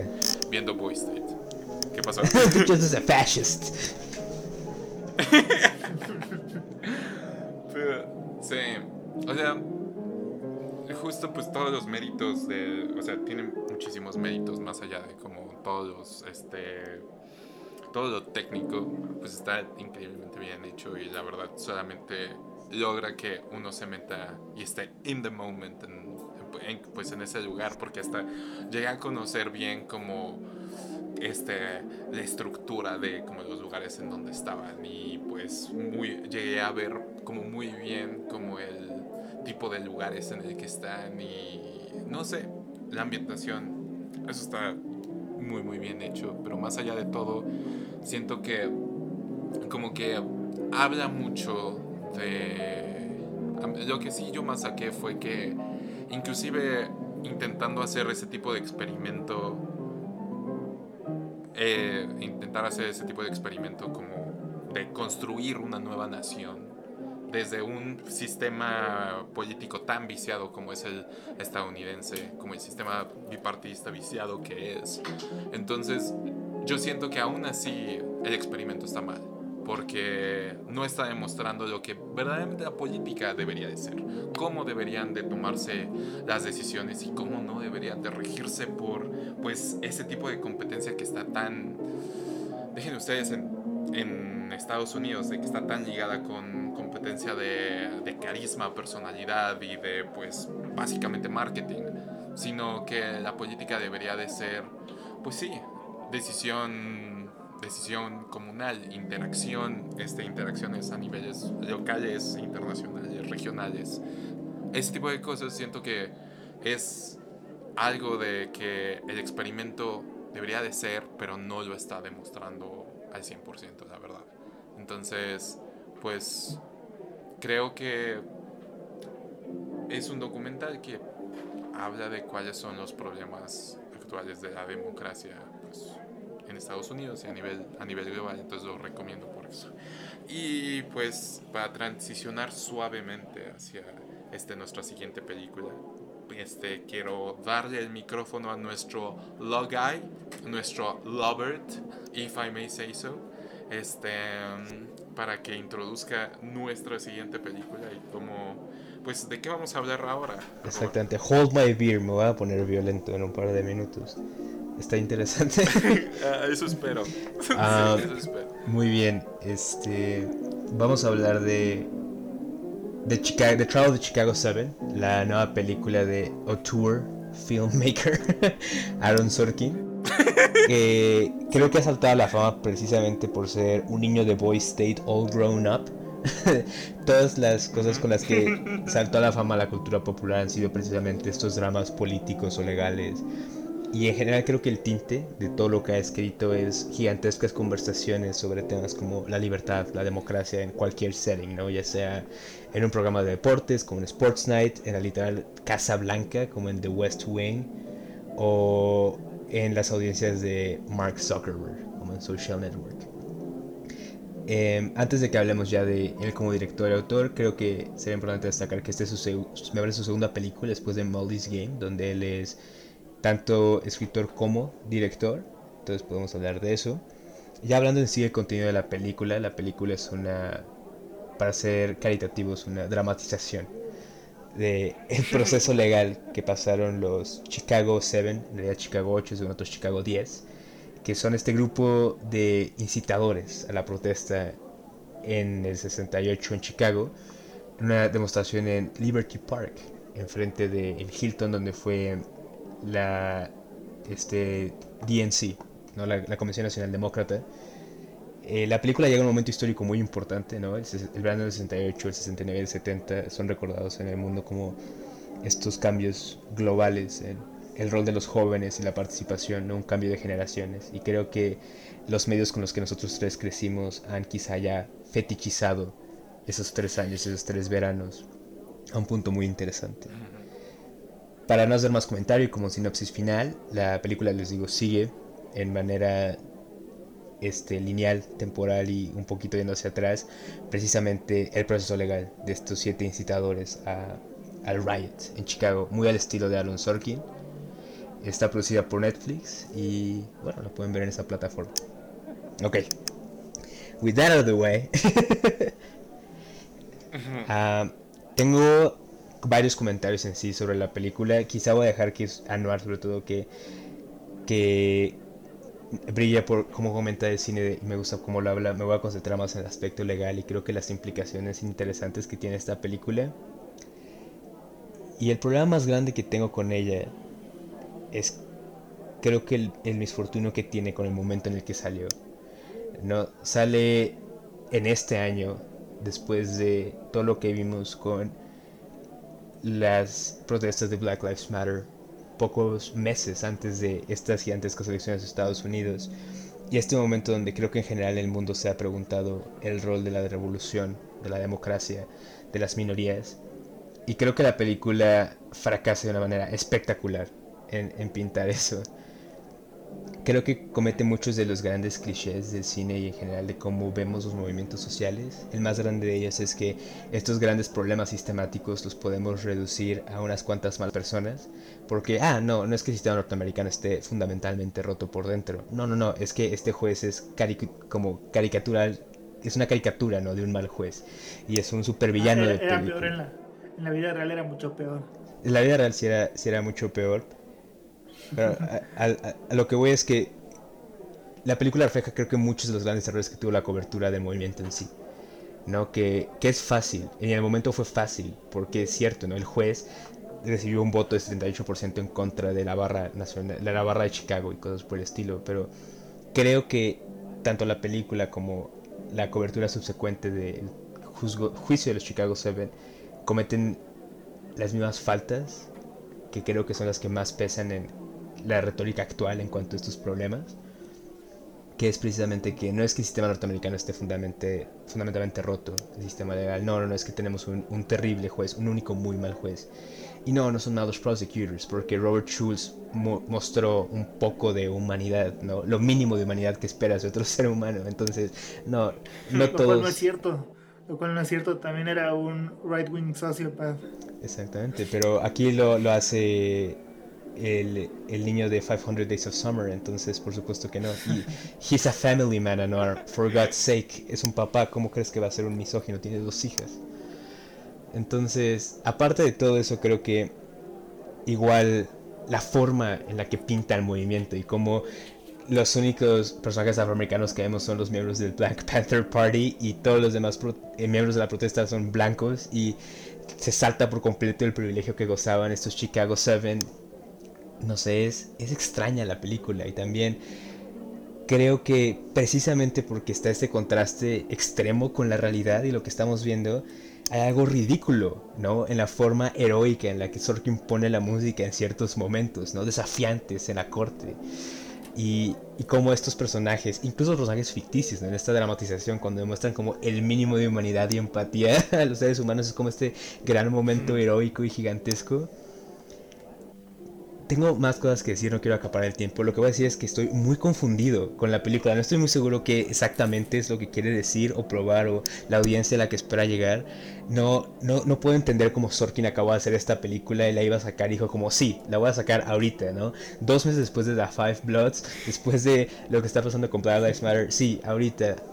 Great job, Sorkin. No, no entiendo por qué.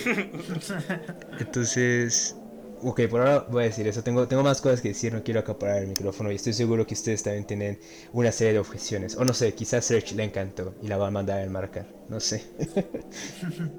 No, no, no, no, no, no, no, I fucking hated it. Este, ¿qué les puedo decir? Más que, o sea, hay muchas, siento que me, o sea, tomo lo que dijiste, último, porque es como, no entiendo qué quiere decir. Porque um, una cosa sería, una cosa de verdad sería. Quiere decir que votas por Joe Biden. o sea, pues probablemente, siento que probablemente, pero justo me parece, o sea, que me parece tan tibia, tan tibia que es insultante. De verdad es de que preferiría de que fuera como abiertamente intolerante para que al menos tuviera una posición, porque así podría insultarla mucho más, porque ahorita nada más estoy confundido que, what the fuck, ¿qué estaba intentando decir? Ni siquiera, porque hay momentos, a mí algo que me sorprendió muchísimo fue como el principio de la película, el montaje que tiene, de este, justo antes de que aparezca como de manera muy triunfante pues la música y el título y después transicionemos a pues la historia del prosecutor de que por qué tenemos ese punto de vista tampoco lo entiendo. O sea no entiendo por qué tenemos ese punto de vista de verdad eh, me parece como lo más ilógico como en una historia así de que tengamos un punto de vista dentro del departamento de justicia de que de manera inequívoca en esta, en, o sea, siempre, pero de manera inequívoca en esta situación, este, eran el villano de la historia y puedes ponerlo de esa manera, pero luego de que tengas a este Joseph, este, este Joseph, Days of Summer, nada más con sus lentes y luego nada más diciendo como, no, es que solamente pienso de que, pues, de que no, no hicieron cosas ilegales, pero de que nada más son revoltosos y no, me voy a enojar más si sigo hablando, pero justo quería como, de que siento que es el... Siento que está estructurada de la manera en la que uno tiene conversación con un liberal. Este, porque al principio uno está discutiendo y está diciendo como, no, pues, este, la desigualdad, el racismo, el, este, pues, los problemas que, este, sistémicos que, que tenemos, o sea, opresión a las minorías, todo, y es como, este, y yo, sí, totalmente de acuerdo, perfecto, sí, o sea, totalmente, y tú piensas como, sí, a huevo, sí. Eh, pero de que poco a poco va la conversación y ustedes terminan como, no, pues necesitamos votar, ¿no? O sea, pues obviamente, este, y siento que justo está estructurada de esa misma manera, de la, o sea, esa conversación, porque empieza diciendo, o sea, poniendo los puntos que intenta decir de una manera que parece que es en extremo este empática con pues este pues con la protesta y con hasta la revolución sistémica como concepto, pero termina en como nada más un balde de agua fría que pues no tiene absolutamente nada que ver. Entonces, no sé. Me exalté un poco, lo siento. Este, no, no te preocupes, hay, hay, más rounds to go. Ah, yo uh, la empecé a ver y me estaba gustando. Llegó un punto de que dije como, wow, a no ser quién se radicalizó. What the fuck. y cosas, ya varias cosas de, la película que me estaban gustando mucho, ¿no? Pero sí, poco a poco van saliendo como detalles que son como, uh, o sea, como el que dijo, o sea, como el que han dicho, ¿no? Desde del personaje de Joseph Gordon-Levitt, que en la vida real también era una, un, una persona de, de, ultraderecha que odiaba a, a los revueltas. Uh, o sea, pues bueno, o sea, no hay forma de que seas joven, de que seas un, un fiscal joven y, hayas, y llegues a un, una posición importante en el departamento en, en, el departamento de justicia de los de de Richard Nixon si no eres de ultraderecha, ¿no? Sí. Entonces, este cosas así. O también, no, o sea, o que Rennie Davis, uh, que escribe los nombres de las personas muertas en la guerra de Vietnam, solo haya escrito las muertes, en la película solo escriba los nombres de los de las personas de los estadounidenses muertos cuando en la vida real escribía los de todos los muertos sin importar de qué nacionalidad o de qué lado del conflicto estaban. O o la forma en la que en la que el personaje de de, de Sacha Baron Cohen dice como tengo un gran respeto a las instituciones de esta nación cuando en la vida real cuando en la vida real era era casi casi un anarquista que era una comuna. Y aparte el, el Turn of Hearts que tiene en la película con el personaje de Eddie Redmayne, el de Tom Hayden, donde en una conversación Sasha McCoy dice como, yo he leído todo lo que escribes, hermano, eres una mente brillante. Ya como esa mirada de mutuo respeto, es como, ¿qué? Sí, o, o también ese, o sea, el personaje de, de, de Tom Hayden, obviamente, la, o sea, Sorkin lo ve como él, ¿no? Sí. Ajá. El personaje que quien ve como él. Pero en la vida real, pues también era alguien que, o sea, tampoco era como, no, vamos a hacer una revuelta pacífica. O sea, también era alguien que decía como, como, fuck the system. Y, y demás, ¿no? O sea, esas cosas son como de... O sea, no sé, o sea, que ¿acaso Sorkin cree que cree que Estados Unidos eran los buenos en la guerra de Vietnam, entonces no había forma de que, su, de que uno de los personajes protagónicos eh, le, interesara ese, ese, lado del conflicto. No sé, eso me deja como... O también eh, que Bobby Seale, eh, cuando, cuando, se pone, cuando ya se pone como súper agresivo con el juez, es porque mataron a... a el presidente del partido en Chicago. No, es el secretario, era el secretario de, de Chicago, que es este... Ah, ¿Eh, Fred Hampton. Ah, se fue el nombre, Fred Hampton, que objetivamente, sí. objetivamente es una gran persona. Tienen que, objetivamente, sí. bueno, también, objetivamente, uh -huh. Black Panther Party, cool, cool and good, objetivamente. Sí, claro. Ajá. Y Fred uh -huh. Hampton específicamente, o sea, ese, ese güey lo tenía todo. Era como era, o sea, era, era como, era como Michael Jordan de, de las, de las, de, de las revueltas sociales. O sea, era súper inteligente, súper, súper inteligente. Y tenía un carisma impresionante. Y una oratoria también. O sea, que como les di- de- dije la vez pasada, o sea, es- al fin y al cabo siempre va a ser importante, ¿no? En movimientos políticos. Sea, neta, Fred Hampton, un ídolo total. Pero, o sea, el caso es que, o sea, cuando se puso loco, fue porque mataron a Fred Hampton. Pero eso no pasó en ese momento, eso pasó meses después. O sea, ¿por qué tiene que moverle eso? O sea, y- pero siento que Sorkin sintió que Sorkin creía que tenía que mover eso ante el juicio para darle una justificación de que estuviera enojado, porque si no, ¿por qué se hubiera enojado tanto? siento, que Sorkin cree eso. Y no sé.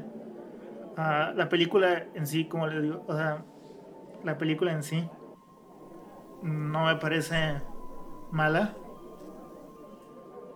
O sea, los diálogos están bien, aunque la mayoría obviamente vienen de, de transcripts de la corte. Ah, las actuaciones son buenas de todos, o sea, no, nivel estándar, ¿no? De película que quiere ganar Oscar. Ah, Ajá. la dirección es super X. la verdad no, no tiene como nada interesante en la dirección, pero pues vaya, no está mal hecha, ¿no? Pero esas cosas sí fueron haciendo que cada vez me gustara menos la película. Y después llegamos al final, que es de los peores finales que he visto en una película. O sea, es una parodia, era final de una parodia. si quisiera hacer una parodia de esa película, no podría ser otro final. Precisamente hablando de lo que decía Anuar, específicamente con las panteras negras, Fred Hampton y Bobby Seale, creo que los mayores problemas que tengo con la película se, se encapsulan perfectamente con eso. Que creo que me recuerda mucho la discusión que tuvimos en nuestro primer episodio con The Five Bloods y la forma en la que esa película decidió voltear a ver un, un momento perturbador en la historia de la humanidad, ¿no? Y llegamos a discutir varias veces de cómo la película trataba de poner ante la audiencia tanto los problemas de la gente del Vietcong como los de la comunidad afroamericana. Y ya discutimos nosotros, ¿sabes?, qué tan exitoso fue Spike Lee en darle justicia a estas ambas perspectivas de, la inequidad. Esta película ni siquiera hace un intento por mostrar algo así. Y es profundamente extraño, ¿no? Y es justo lo que pregunto, ¿no? ¿Por qué le llamas de Chicago 7 en la película? In- Incluyes todo este aspecto secundario que pasó en la vida real con Bobby Seale y luego fuerzas a que su enojo caiga en la narrativa, como bien decía Noir, ¿no? Mueves la muerte de Fred Hampton para que tenga sentido el por qué está tan enojado, which, by the way, en la vida real fueron múltiples las ocasiones en las que Bobby Seale fue bold and gagged en una corte, una corte norteamericana llena de días. gente. Días enteros, exacto. Y nunca hubo ese momento poético donde olvídate de 500 Days of Summer, el nazi, ¿no? En traje diciendo algo, donde nadie dentro de la defensa, nadie de los periodistas dijo algo. No solamente eso, también este, este juego narrativo que hace de que, oh, perdón, mi, mi abogado le están operando de los mumps o algo, ¿no? en San Diego y no puede venir. Sí, sí. El juicio duró 175 días, ¿no? Para la parte donde sacan a Bobby Seale son 89 días. No. Sé que muchas de estas incongruencias tienen que ver con las incongruencias que ocurrieron en el mundo real, ¿no? Que este concepto de embricamiento de liberaciones, donde creo que es fácil, ¿no? Hablar desde un privilegio quizá y decir que tu causa es la más importante, ¿no? Si eres un, un hombre blanco, no educado y todo, y tienes el privilegio de ser un yuppie, un hippie, lo más importante para ti sería eso, ¿no? Precisamente la liberación del Estado, el movimiento contra la guerra. Y creo que es fácil pensar que accesorio a ese movimiento tiene que estar la liberación femenina y también la liberación afroamericana y latina, que es lo que pasó en el mundo real. Pero cuando cuentas esa narrativa y cuentas historia, tienes oportunidad de hacer algo diferente, ¿no? Y darle justicia a estos pueblos. Pero Sorkin hace exactamente lo mismo, donde se vuelven accesorios todas estas personas. Las únicas mujeres que tienen roles importantes en la película son la esposa de uno de los Seven, que nada más está como preocupada al principio y luego sonríe al final en el meme que cuenta Noir, donde el niño pequeño y la esposa le dicen como, wow, that's my husband, that's my dad. Ella... That's America. That's America, exacto. Son ella, luego la policía que está muy guapa, entonces ya no es La, policía está completamente Bastards. inventada, pero Sorkin necesita tener el papel de una mujer manipuladora en su película. Y aparte, es la- el único rescate a All Cops Are Bastards, porque los únicos policías que vemos son los que se quitan las placas para golpear a la gente y ella, que está infiltrada y dice como, ten cuidado, hippie, porque si no nos van a golpear a todos, yo también- sé algo. Hay muchos infiltrados que, que si llega, llega el tipo en el, en el disfraz de policía más obvio, con, con botas militares. Y le dice, Y oye "Yo- fue la carta que compró en Walmart. Dice como, Hi, do you want to smoke pot? I am Bertrand Schmubelpunk. Sí, dice como, you want ass or grass or anything illegal. Entonces, la- esas son dos de las mujeres que vemos. Las mujeres como fuerte representación afroamericana salen dos segundos y una es el cliché de Angry Black Woman al principio de la película. Entonces, por una parte ahí fracasa por completo, ¿no? Representar a la mujer. Que también, si quieres ver a una mujer fully fleshed out en una película de Aaron Sorkin, estás viendo la película equivocada, I guess. Pero sí, no, no esperes nada de eso. Sí, o sea, eso no entiendo por qué los liberales de Estados Unidos aman tanto a Aaron Sorkin, considerando que su. O sea, la, la verdad es que la misoginia que es bastante evidente en sus películas. O sea, la única, la única mujer que recuerdo que haya tenido como un papel como importante, como es este Kate Winslet en Steve Jobs. Pero ahí también nada más sirve como accesorio para, oh wow, Steve Jobs is a genius, oh wow. Es nada más No, no, no, la- para, este, la ajá. fuck body de Tom Cruise también en A Few Good Men. Ah, no he visto a Few Good Men, entonces qué te puedo decir, pero... o sea, no me encanta tanto Sorkin como para nada más ver todas sus películas, la verdad. Sí. Este... También Sí, no. Otra, otra cosa que se me hace muy raro es como ah, el personaje de Sacha Baron Cohen, ¿cómo se llama? Se me fue el nombre. Este... Abby, Abby Hoffman. Abby Hoffman, ajá, como básicamente Aaron Sorkin ve a Abby Hoffman y dice como, no, es que es que era chis- es que era chistoso y tomaba todo como un juego y era radical, O sea, pero y- pero realmente no, pero realmente era inteligente porque podía porque podía quotear a Abraham Lincoln de memoria. Eso es lo que lo hace bueno, eso es lo que hace que valga la pena. Exacto, sabe, dice una quote de Jesús en la Biblia cuando está en un stand y ahora todos lo respetan. Y sí, pero te digo que también, o sea, incluso este incluso Tom Hayden que lo toma como como él como él si él estuviera en la película. Y te digo que incluso lo Siempre hay uno lo, así. lo derradicaliza. O sea, también en la en la corte Sí. también tuvo un buen de un buen de cargos de contempt. Y pero la película no es la película él respeta las instituciones como todo como todo americano debería de hacer. Y No, es película- accidentalmente racista, not on purpose.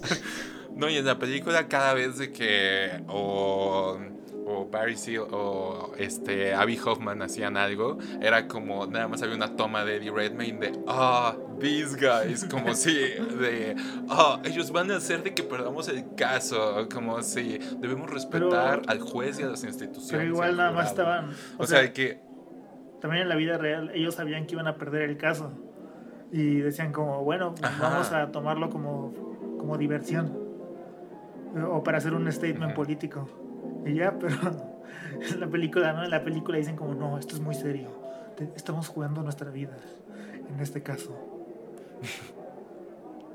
No, y pues constan- sí, constantemente como que, no sé, justo siento que hay, no sé, me parece, sí es un, sí es como un juicio súper interesante, a mí me gusta como, como bastante como leer sobre él, pero siento que no... O sea, las sensibilidades de Aaron Sorkin no están para nada hechas para el juicio, porque sí fue un juicio bastante, si no como radical en lo que, como su, como su impacto, pero sí al menos este retrata pues personas y un ambiente y un evento que fue completamente radical y pues desradicaliza a las personas al Black Panther Party que o sea de que me parece impresionante de que haya logrado eso Sorkin y o hay momentos en de que lo desradicaliza y en otros de que lo caracteriza como nada más no sé, me parece insultante a veces su, Que, también los... su como portrayal. Que también el Black, el Black Panther Party no iba vestido así a todos lados. Sí, no, No, o sea, exacto. cu- cu- de- eso de que, o sea, de verdad, en el momento en el que, no, pues quítense esas boinas tan intimidantes, y que, o sea, en ese momento tuve que ponerle pausa porque estaba, estaba muy enojada de, quítense esas boinas, porque, o sea, de que, o sea, no eran como, no iban vestidos como si fueran como, no, no sé, no sé qué piensa Sorkin de ni siquiera las personas que está retratando, porque ah, todo en momentos me parece una caricatura de, de, sí misma y hasta caricaturas insultantes, ni siquiera como una, este, como acentúa como ciertas cosas, sino que son caricaturas que está utilizando Sorkin de la misma manera que en su momento estaban utilizando para insultarlas. Es la caricatura del Black Panther Party que se tenía en ese entonces y la está poniendo en la película. Entonces, este... Pre- precisamente creo que es el problema que tiene muchas de las worldviews de Sorkin cuando habla de política. No hay lugar para nuance en su mundo, ¿no? O sea, todos Ujú. tenemos nuestros problemas, pero todos queremos a los Estados Unidos y tenemos nuestras diferencias, pero todos queremos libertad, justicia y todo. We're all Americans. Y, lo complicado es que estás tratando de meter un problema que en la realidad está lleno de nuance, con figuras extremo complejas, y las tratas de meter en estos moldes de una película de Sorkin. Entonces, como dicen, tienes que tener a la mujer manipuladora y tienes que tener al wisecracking group of people y tienes que tener al Sorkin standing, que es Eddie Redmayne. Y creo que es patentemente claro que no estaba listo para abordar este tema, ¿no? sí, no. Y, y yo sí me atrevería a decir que es, com- no sé, quería preguntarles esto. Creo que más allá de que nos podamos reír de las políticas que tiene Sorkin y algunos de los personajes que tiene, yo sí haría el argumento de que narrativas como esta pueden ser activamente contraproducentes. Sí. No, que puede ya- rayar en la banalización de un movimiento en extremo importante y también en lo que ustedes han señalado, lo que Sergio dijo muy bien, que es la entibiar un movimiento entero, ¿no? Y, creo que eso es en extremo peligroso, sobre todo en estos años y en esta época donde cada vez vemos más esta fetichización y esta esti- estización, si se dice así, ¿no? Asterization of la cultura de la revolución. Como la última campaña de Gucci que toma imágenes justamente de los 60s para vender zapatos de diseñador. Sí. Y yo creo que incluso accidentalmente esta película podría caer en eso, en envolver una pelea genuinamente importante, envolver una figura como Fred Campton, que como bien dijo Anuar era el GOAT, a, a GOAT, ¿no? De la, la acción política en un footnote, ¿no? Y creo que más allá de ser laughable, puede ser Que dañino. también, ¿no? O también Jerry Rubin, que lo pone como un bufón total. Como el estereotipo del, del hippie que nada más le gusta fumar marihuana. Y decir, "Gru- groovy, man. Con su huevo en la corte. Sí. Y como, ¿Qué carajos con el huevo? No me chinguen. ¿no? ¿Qué- que dice como, no, man, está muy... y, y, o sea, bueno, también la gente se puede quejar de Jerry Rubin lo que quiera, ¿no? Al final se volvió un, un stock, un inversor eh, en Wall Street, ¿no? sí. Pero, pero pues, no sé, como... Al menos ten más respeto, ¿no? Por lo que hizo. O por lo, Sí. lo que intentó hacer, no sé. O sea, al, al fin y al cabo. O... ya nada más estamos diciendo como escenas. Yo nada más estoy diciendo como escenas que, que son como de... ¿Qué estás intentando decir? Pero... O sea, bueno, Michael Keaton que se roba la película. Nada más en los cinco minutos que sale. Sí. Pero también, ¿no? O sea, porque intentan poner al, al Attorney General de, de, de- De no, de- no, no es de JFK, es de, De. De Lyndon ajá, B. Johnson, Este- que era el...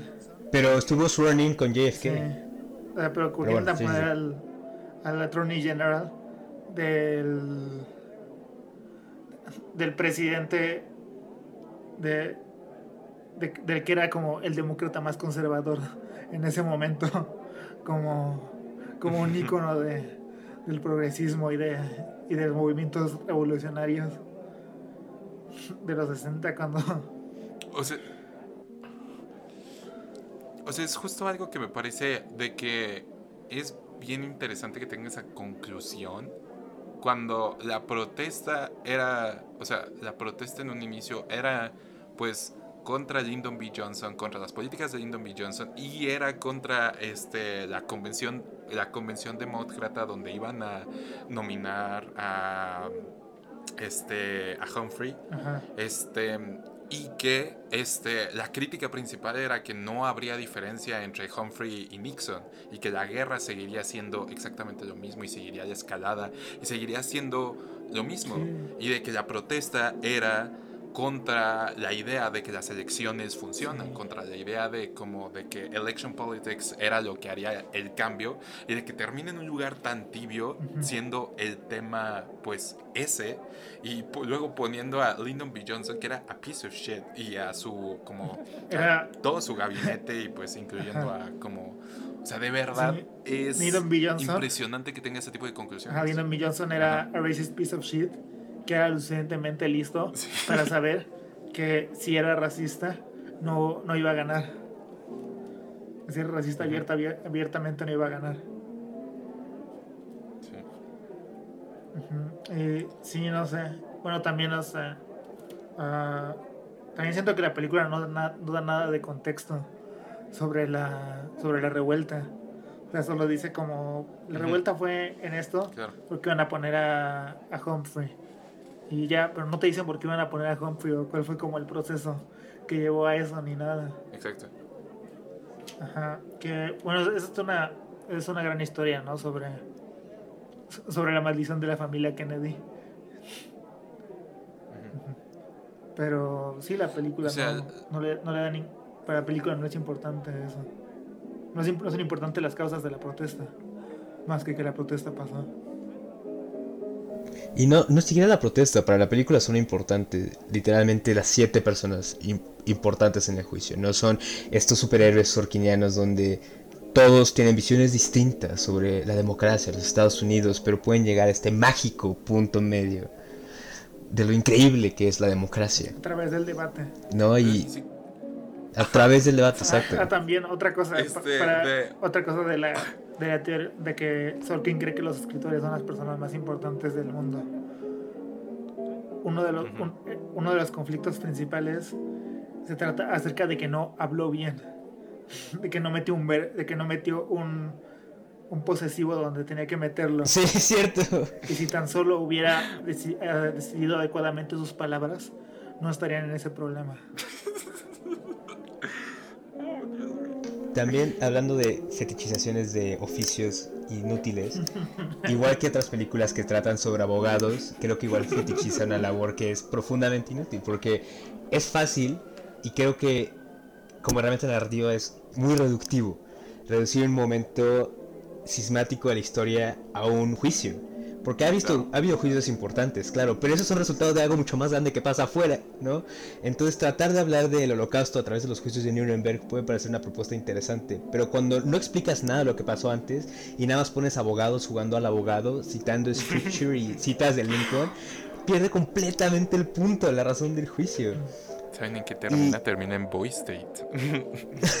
El framing device del juicio y la super exaltación de los abogados y hablar de leyes y el juez malo, creo que le quita todo esto a lo que hablaba Anuar, ¿no? De el gigantesco contexto y realidad de las personas. Y también me dio mucha risa que estaba leyendo algunos reviews en línea y creo que es HuffPo o el Times que dijeron que la película es muy buena mostrando a estos héroes, bueno, estas figuras de la revolución como seres humanos con errores y defectos. Y yo no vi nada de eso, o sea, todos son superhéroes, ¿no? Sus errores O son seguramente- carismáticos. Seguramente para esas personas piensan de que el que haya puesto este a Sorkin a Steve Jobs como no, pues tiene una relación difícil con su hija haya sido como no. no,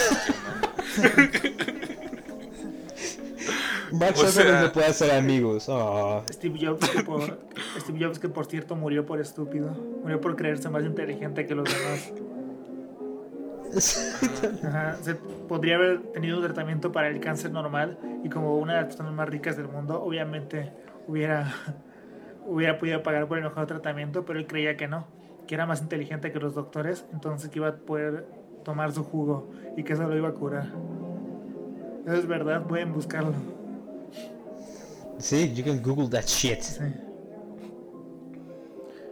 Sí, este. I'm tr- lawyers sé. suck, by the way. Este. mm, No sé, siento que te interrumpí, Roberto. No sé qué, qué más. Este, Pues- pues, pues era el punto. Lawyers Ahí lo, suck. ahí lo dejamos. Eh, vamos a conclusiones y si le recomiendan o no. Sí, sí.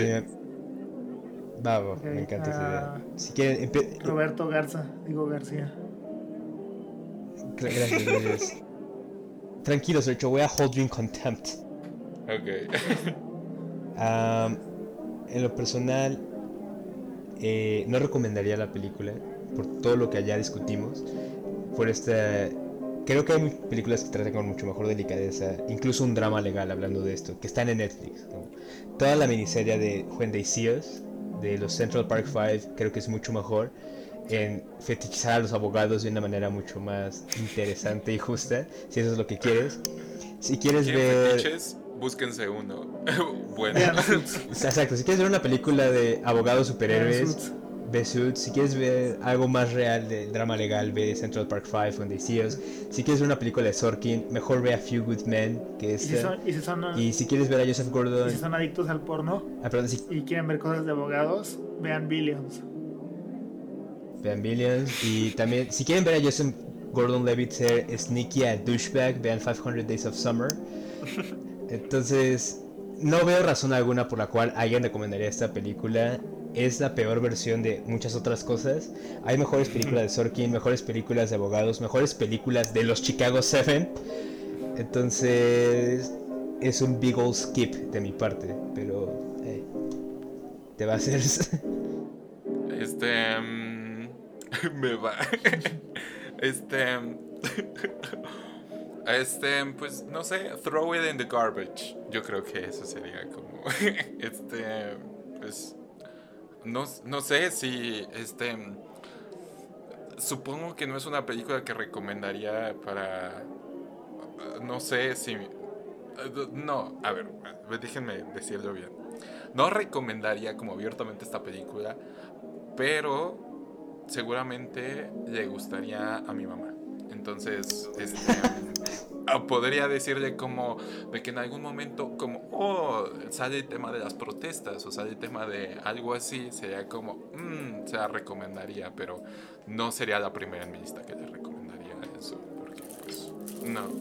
Definitivamente, dejando de lado como, siento que, o sea, Anuar lo mencionó un poco, o sea, nos pasamos mucho de la película hablando, o sea, de nuestro tiempo hablando sobre, pues, cómo la política de esta película está all over the place. Pero aún como, no sé, no, no veo mucho valor más allá de como, no retrata el tema de una manera ni siquiera interesante. Además de que lo retrata mal, lo retrata de una manera como muy aburrida, muy exagerada. A pesar de que la historia real es muchísimo más exagerada y sea muchísimo más interesante, lo retrata de una manera súper caricaturesca. Luego, este... no tiene como nada interesante visualmente, no es como divertida, no funciona como otros dramas legales de que como que aumenta mucho la tensión y luego como hay al menos un release. No, no funciona ni siquiera en ese...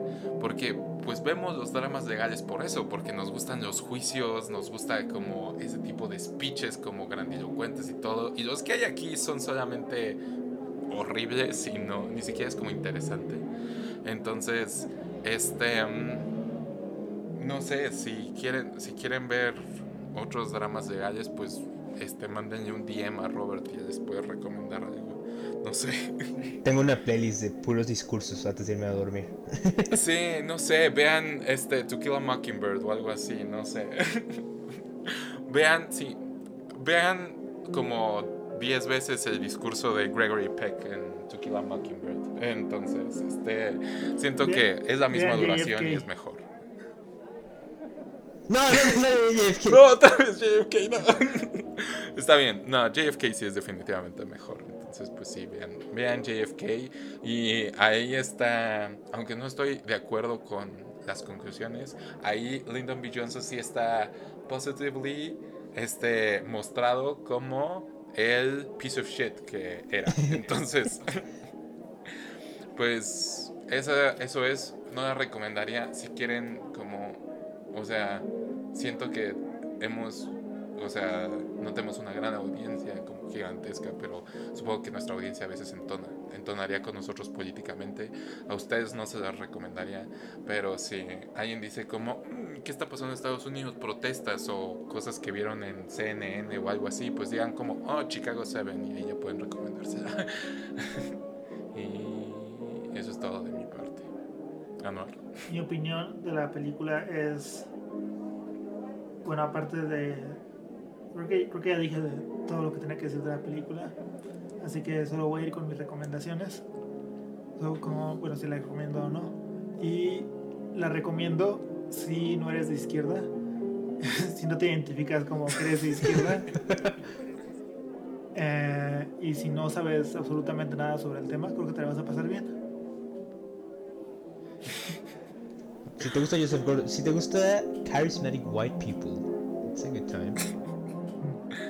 Si tienes este ni de izquierda ni de derecha en tu bio de Twitter, ¿te gustaría esta película, la verdad? Ves a- Si eres la clase de persona que aplaude cuando aterriza el avión, Ah, sí, bueno, entonces sí, o sea, la verdad es que o sea, si no estás como metido en temas políticos, ah, yo creo que te la pasarías muy bien viéndola. Y pues sí, si no sabes nada sobre el tema, también te la pasarías bien. La verdad es que, o sea, todas nuestras, todas mis quejas principales son ideológicas. Entonces, sí, o sea, yo recomendaría que la vieran. O sea, al fin y al cabo creo que basta. O sea, verdad sí se ve como de esas películas que nominan al Oscar. Entonces, pues nada más como para estar enterado, enterados de, de, esas, de ese tipo de películas y la temporada de premios. Si es que hay Oscar, ¿no? Porque también hay una posibilidad de que los suspendan. Ajá. siento que sería el Green Book de este año. Sí, las actuaciones, como les dije, están, Sí. están bien todas, ¿no?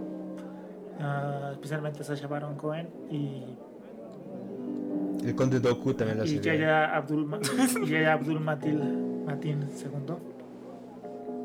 Sí, lo hace muy, muy bien. ¿Se imaginan el whiplash que sería ir de Parasite a este año a que gane Trial of Chicago 7? Pues igual que, pues igual que, i- igual que de Green Book a, a Parasite. Ah, Parasite. Sí, claro. Alright, boys, creo que es hora de Call it a Night. Usualmente cuando empezamos a hablar del Green Book Challenge, quiere decir que ya es hora de irnos a dormir. Ah, Anwar, ¿por qué no, no nos despides? Before I hold you in contempt of court. Entonces, esta noche nos acompañaron Sergio Audelo, Ah, el mucho gusto. próximo Gibran López. ah, no, por favor, no. Es- Eh. Todos menos él. Y Roberto García, el primer Steven Garza. ¿Por qué sí le toca uno Eh. bueno y a mí me toca Gibran? no. Bueno, está bien, Sergio Audelo, el próximo panelista de Foro TV. Ah, eso no es mejor, pero ok, I'll take it. Ya. I'll take it. Bueno, un gusto como siempre. Ah, no, espera, síganos en todas nuestras redes sociales. Arroba Llegando Podcast. Ah, playlist en Spotify. Bye. Adiós. Bye.